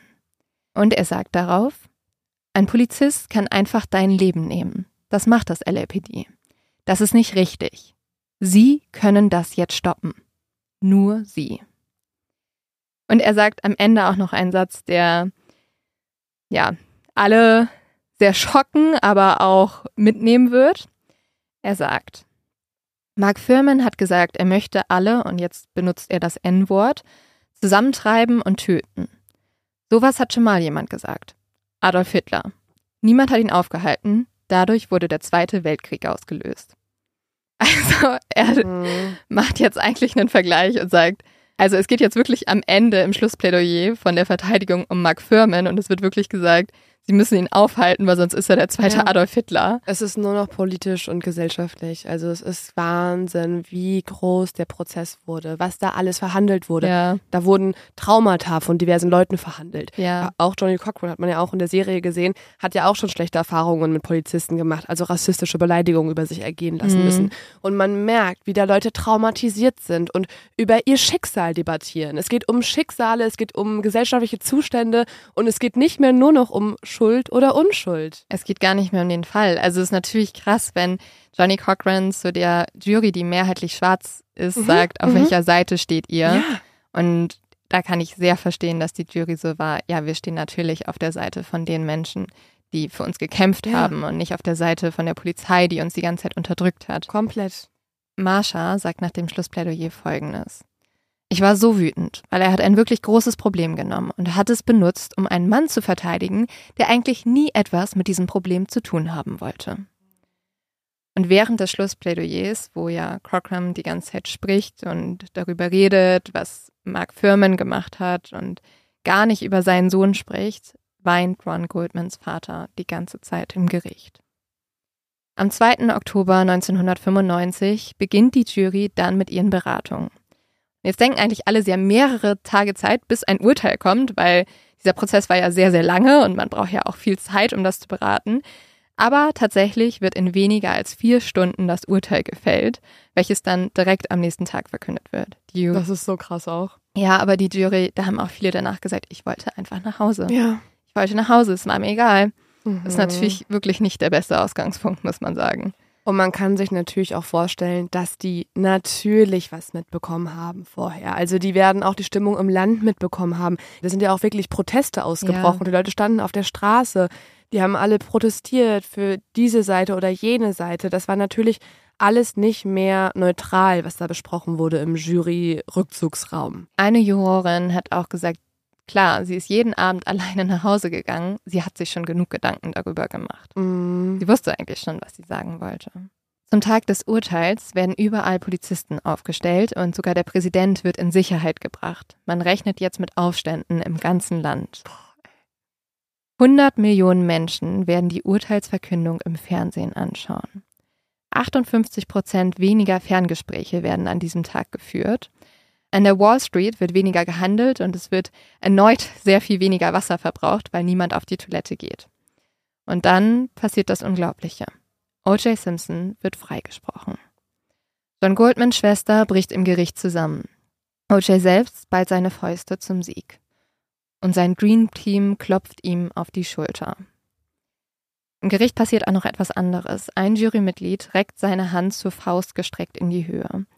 Erst später wird man herausfinden, dass er einmal ein Mitglied der Black Panthers gewesen war. Damit hätte er eigentlich nicht in der Jury zugelassen werden dürfen. In der Doku Made in America wird dann eine der schwarzen Jurorinnen gefragt, glaubst du, dass Mitglieder der Jury für OJ gewotet haben wegen Rodney King? Und diese Jurorin antwortet folgendes, ja. Dann fragt der Interviewer, wie viele? Wahrscheinlich 90 Prozent. Das war Payback. Und hier möchte ich noch einmal den Journalisten und Aktivisten Tanaisi Coates zitieren. Gleichberechtigung für Afroamerikaner bedeutet das Recht, wie jeder andere behandelt zu werden. Egal ob du Gutes oder Schlechtes tust.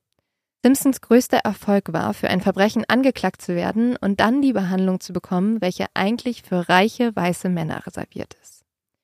Für mich können beide Sachen stimmen. OJ war jemand, der immer wieder seine Frau missbraucht hat und sie dann getötet hat. Und die Los Angeles Polizei war eine brutale Besatzungsarmee.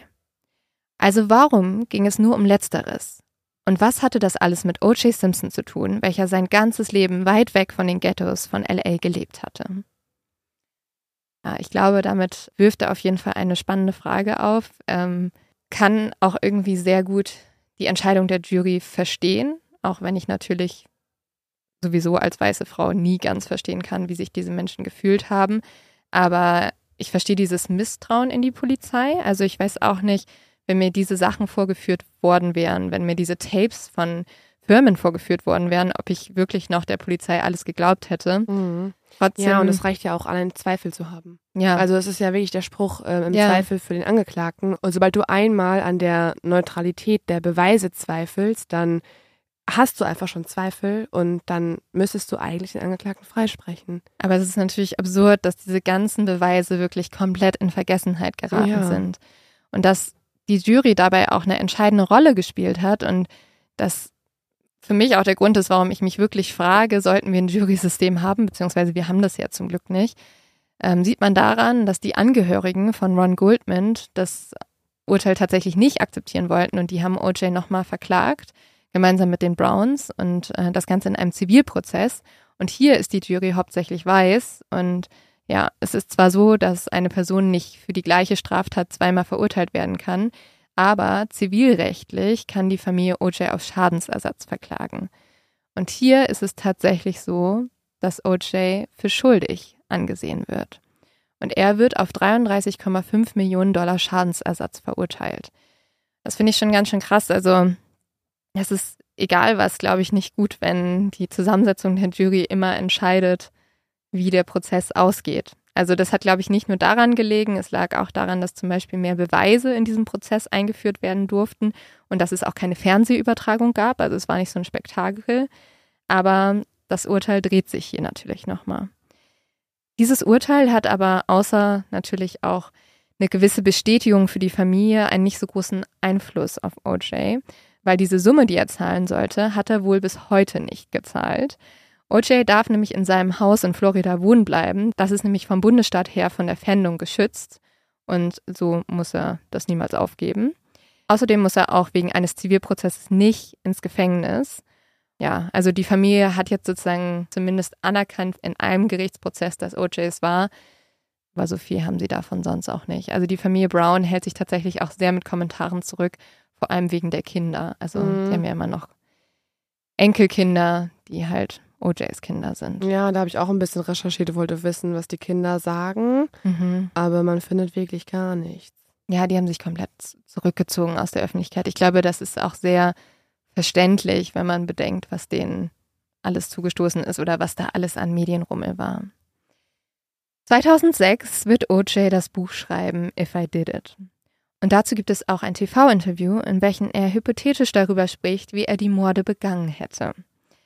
Und ich würde sagen, das hören wir uns jetzt einfach mal an. as things got heated, uh, I just remember Nicole fell and hurt herself.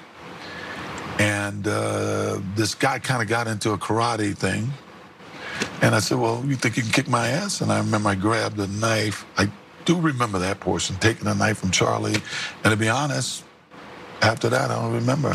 Except I'm standing there and there's all kind of stuff around and um, um, What kind of stuff? blood and stuff around. You know, we, you know, I hate to say this, but this is hypothetical. I'm Right, sorry. right. I know we got to back up again. Right. That's okay. I wanna but back this up- Is hard. This is This hard. is hard, to- I yeah, know. I wanna back it's up hard to- try to make people think that I'm. No. I know, I know. Um, you wrote in the book, I had never seen so much blood in my life. Yes. Covered, you're covered, the scene. Can you describe yeah, it? I, I, it's hard for me to describe it. I'm telling you, I don't think any two people could be um, murdered the way they were without everybody being covered in blood. And of course, I think we've all seen the grisly pictures after. So yeah, I think everything was covered, would have been covered in blood. Es ist so heftig.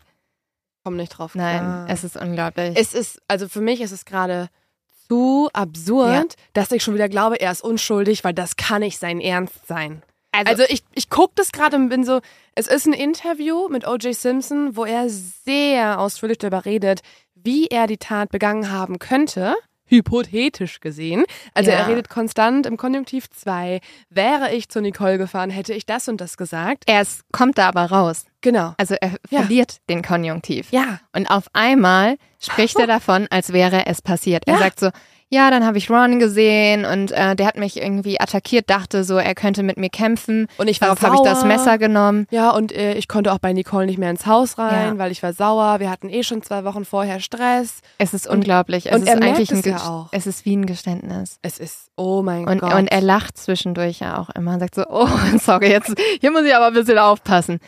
Es ja, so er, krank. er ist wirklich so ein bisschen so, oh, ich kleiner Comedian, jetzt habe ich aber ein bisschen zu viel verraten. Oh, jetzt könnten ja Leute denken, ich wäre ein Mörder und, und ein zwinkert so ein bisschen. Ja, also was natürlich Ah. spannend ist, ist, dass er irgendwie von einem Komplizen spricht, den er Charlie nennt, ähm, wo man natürlich sich fragt, gab es diesen Charlie oder nicht?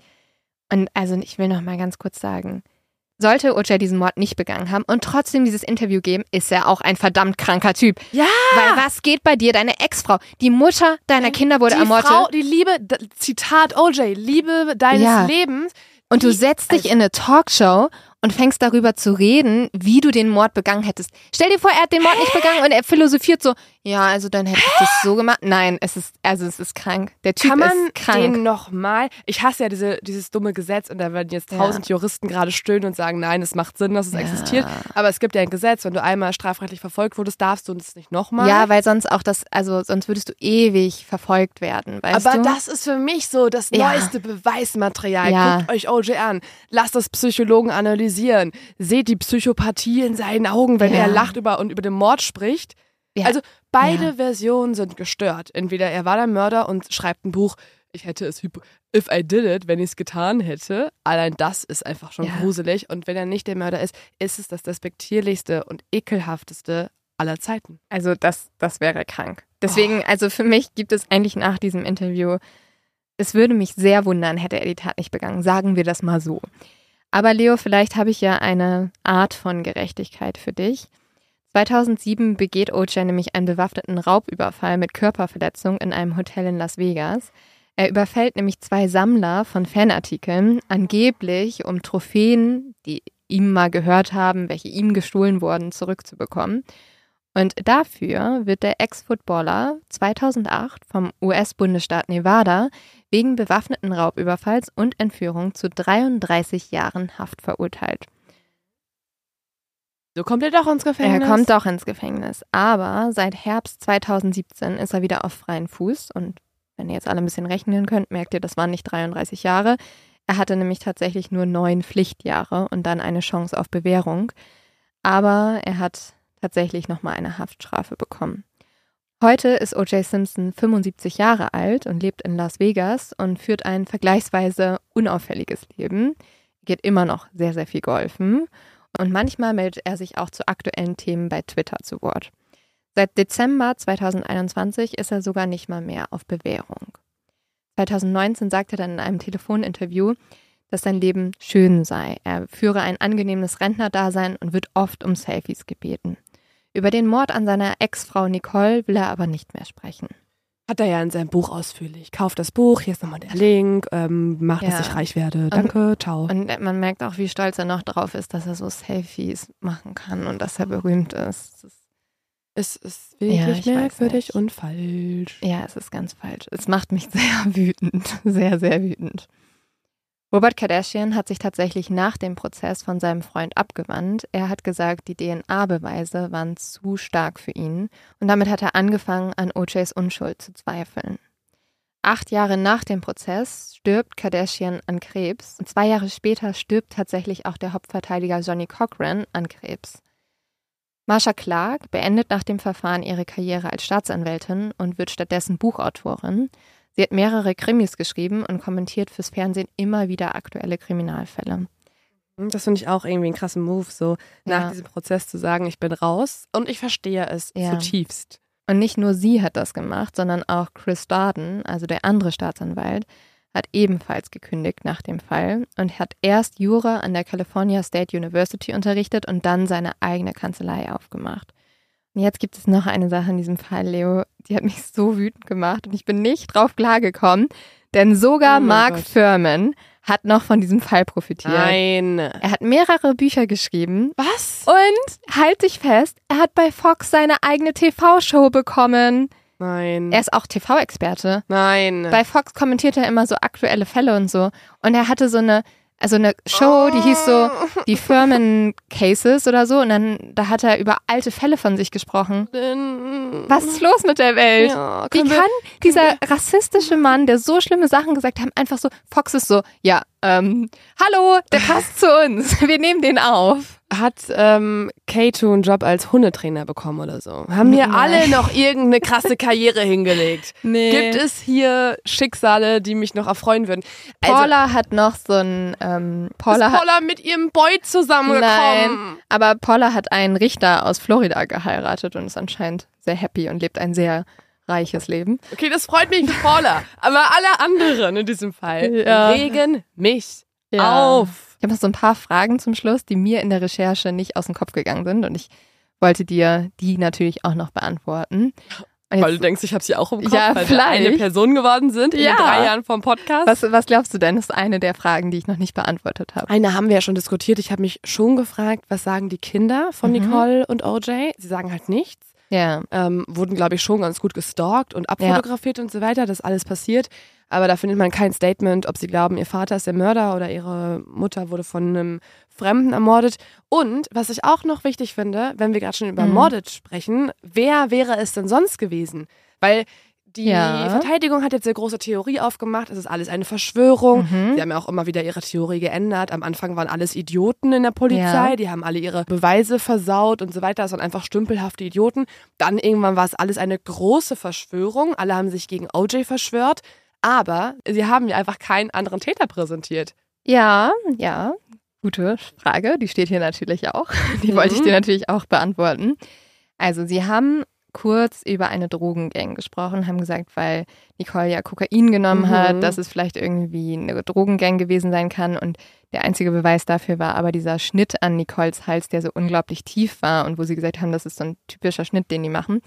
Sonst haben Das ist so geil auch, weil ich habe das Gefühl, so Drogenmafia ist immer die Ausrede, wenn du eigentlich keine richtigen Tätergruppen hast und keine Beweise hast, dann sagst du, es war halt das Milieu. Es war halt das Milieu in dem Fall, in dem sich die Freundin vor allem rumgetrieben hat, weil es war ja noch nicht mal Nicole. Es war ja vor allem Faye, ihre beste Freundin, ja, die halt ja. Nicole soll auch Kokain genommen haben. aber nur unregelmäßig. Unregelmäßig, ja. Dass die Verteidigung nicht so wirklich einen anderen möglichen Tatverdächtigen hervorgebracht hat, könnte daran liegen, dass der einzige andere mögliche Tatverdächtige tatsächlich der Sohn von O.J. Simpson ist. Und darüber wurde 2012 auch nochmal gesprochen. Da kam nämlich ein Buch raus, welches hieß O.J. is innocent and I can prove it. Und ähm, das hat ein privater Ermittler geschrieben. Ich bin Mhm. irgendwie immer so ein bisschen skeptisch bei privaten Ermittlern. Ich weiß, es gibt bestimmt gute, aber Ja, aber ich bin skeptisch bei der 30. Person, die ein Buch in diesem Fall schreibt und ja. denkt, da bezahlen schon tausend Leute Geld für, also bestimmt auch noch für mein Buch. Also es- auch reich ja, werden. ihr könnt euch da gerne mal reinfuchsen, wenn ihr das interessant findet, weil es gibt tatsächlich so ein paar Sachen, die auch für Jason sprechen könnten. Also der soll psychische Probleme gehabt haben und immer wieder gewalttätige Wutausbrüche. Und ähm, er hat zum Beispiel, es gibt ein Foto, wo er diese Mütze aufhat, die auch am Tatort gefunden wurde. Und auf dieser Mütze wurden Hundehaare gefunden und Jason hat einen Hund und OJ nicht. Aber gut, keine Ahnung. Jason wurde jedoch nie als Tatverdächtiger untersucht.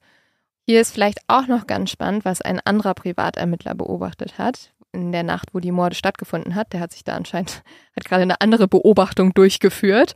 Und dieser behauptet, er hätte gesehen, wie OJ gemeinsam mit Jason in dem weißen Bronco vom Tatort wegfuhr. Und Mhm. gerade wenn wir jetzt dieses Interview von OJ gehört haben, wo er von einem Komplizen spricht, könnte man es durchaus in Betracht ziehen. so ein Vater-Sohn-Trip, so ein Ja, cooler Ausflug, so, so, so ein Ding. Oder was ist das Motiv hier? Also OJs Motiv ist ja klar, aber der Sohn, was ist, das ist ja noch nicht mal Nicoles Sohn, das ist einfach nur OJs Sohn mit einer anderen Frau. Was ist sein Motiv? Ja, also dieser Privatermittler denkt, dass die Situation einfach eskaliert wäre. Mhm. Aber man muss sagen, Jason wurde nie als Tatverdächtiger untersucht und zum Beispiel Marsha, unsere coole Staatsanwältin, hält diese Theorie auch für absoluten Schwachsinn. Sie sagt nämlich, dass Jason, also der Sohn von OJ, Nicole über alles geliebt hätte.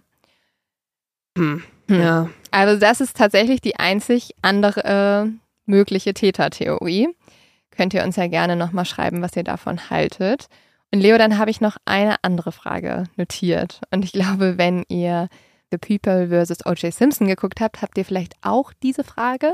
Nämlich, hatten Marsha Clark und Chris Jordan eine Beziehung? Ja, die hatte ich wirklich, die Frage. Also die beiden Staatsanwälte, da gibt es Mhm. zumindest in dieser Serie so einen kleinen Hint darauf, dass die vielleicht was miteinander hatten. Und das ist tatsächlich auch sehr spannend. Ich habe mich dadurch sämtliche Interviews geklickt, die die das habe ich beiden auch schon gegeben haben. Ich habe es gesehen und war so, ist das erfunden, weil Netflix einfach nur Ja. ein bisschen Romantik reinbringen Das habe wollte? ich mich nämlich auch gefragt. Und ich weiß nicht, was du gefunden hast, aber ich finde, die machen ja sehr verschiedene Aussagen. Mhm. Also Marsha sagt ja die ganze Zeit nur, dass sie einfach sehr, sehr gute Freunde waren, aber sie grinst auch dabei sehr viel. Und Ja. sie sagt auch, dass sie sich mit niemandem so gut wie mit Chris verstanden hätte. Und Chris sagt an sich auch nur, dass die Beziehung sehr eng war.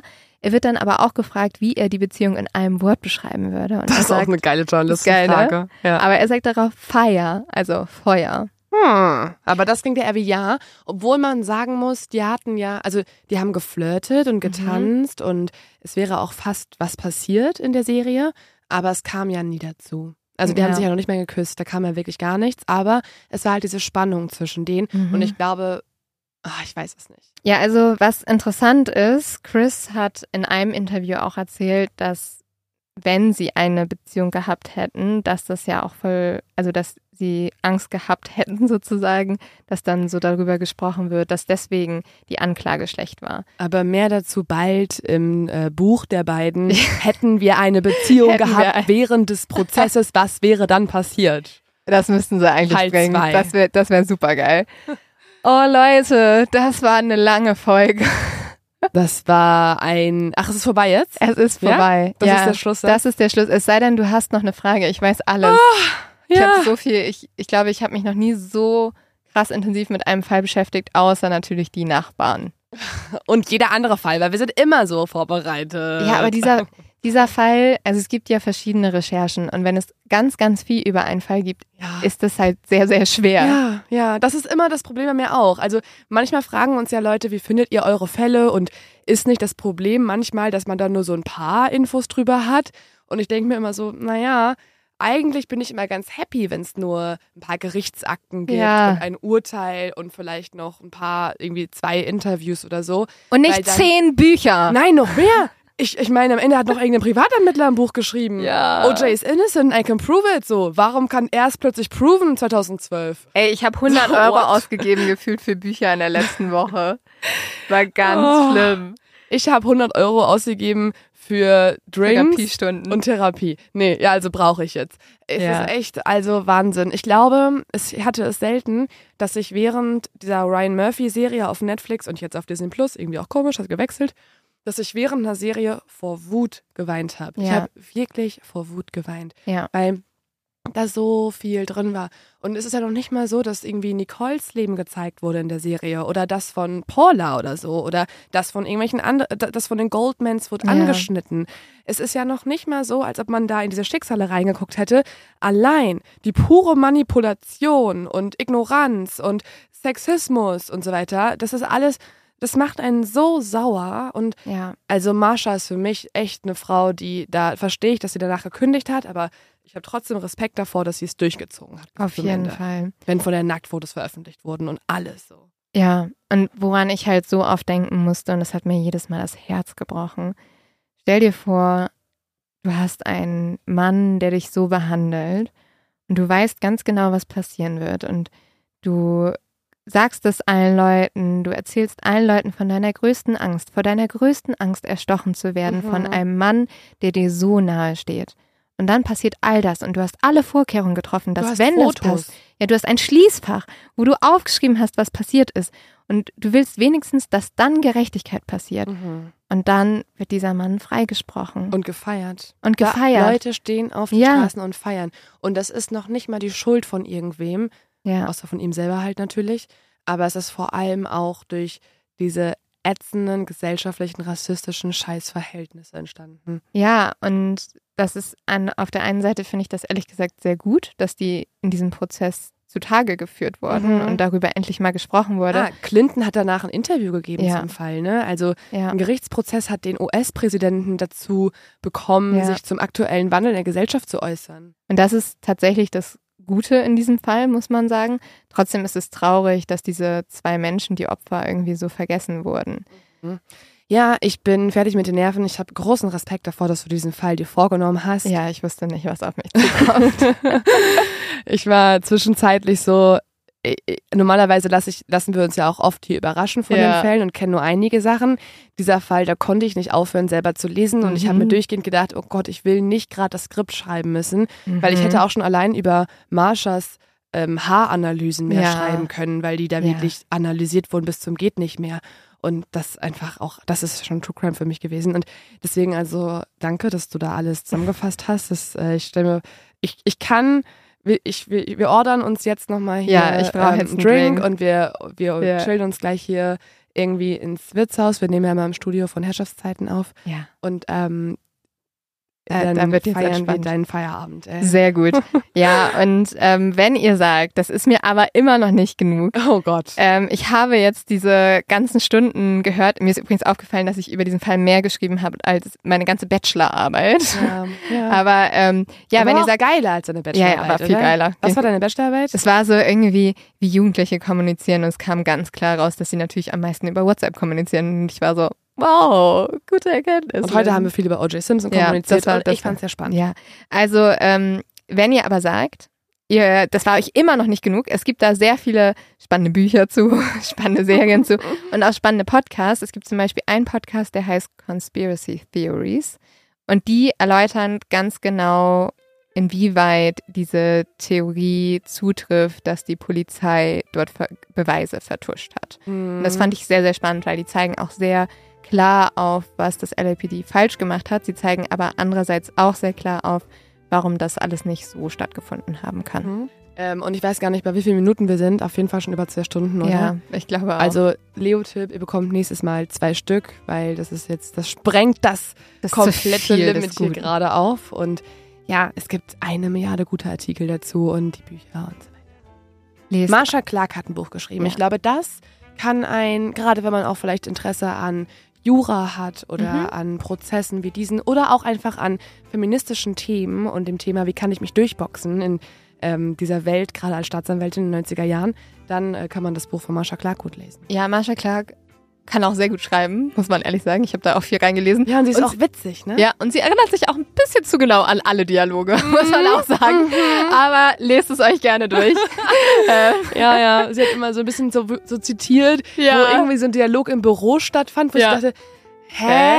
woher weißt du das denn noch ich so weiß genau? noch nicht mal mehr, was ich letzte Ja. Woche besprochen habe im Podcast. Ja. Wir den Fall schon gemacht? Keine Ahnung. Ist doch schon ein paar Monate her. Und Ja. Marsha Clark erinnert sich, was sie am Mittag besprochen hat mit dem Chef. Ja, aber es ist trotzdem lesenswert. Ja, schaut euch das mal an. Und dann, Leute, bis zum nächsten Mal. Danke, dass ihr bei diesem OJ-Wahnsinn dabei wart. Schreibt uns gerne mal, was ihr über den Fall denkt. Wir sind auf jeden Fall gespannt. Ihr findet uns auf Instagram unter Mord auf Ex Podcast Und auf TikTok. und auf TikTok Oh yeah. Versuchen wir unser Bestes wie die übelsten Boomer, aber bitte supportet uns. Jetzt, das war jetzt sogar auch noch ein Boomer-Spruch hinterher. Ja, aber ist so. Liked uns doch gerne und Lasst uns einen Daumen da. lasst uns einen Daumen Lasst uns da. einen Daumen da. und abonniert den Podcast. Ja. Und damit bis zum nächsten Mal. Cheers. Ciao, ciao.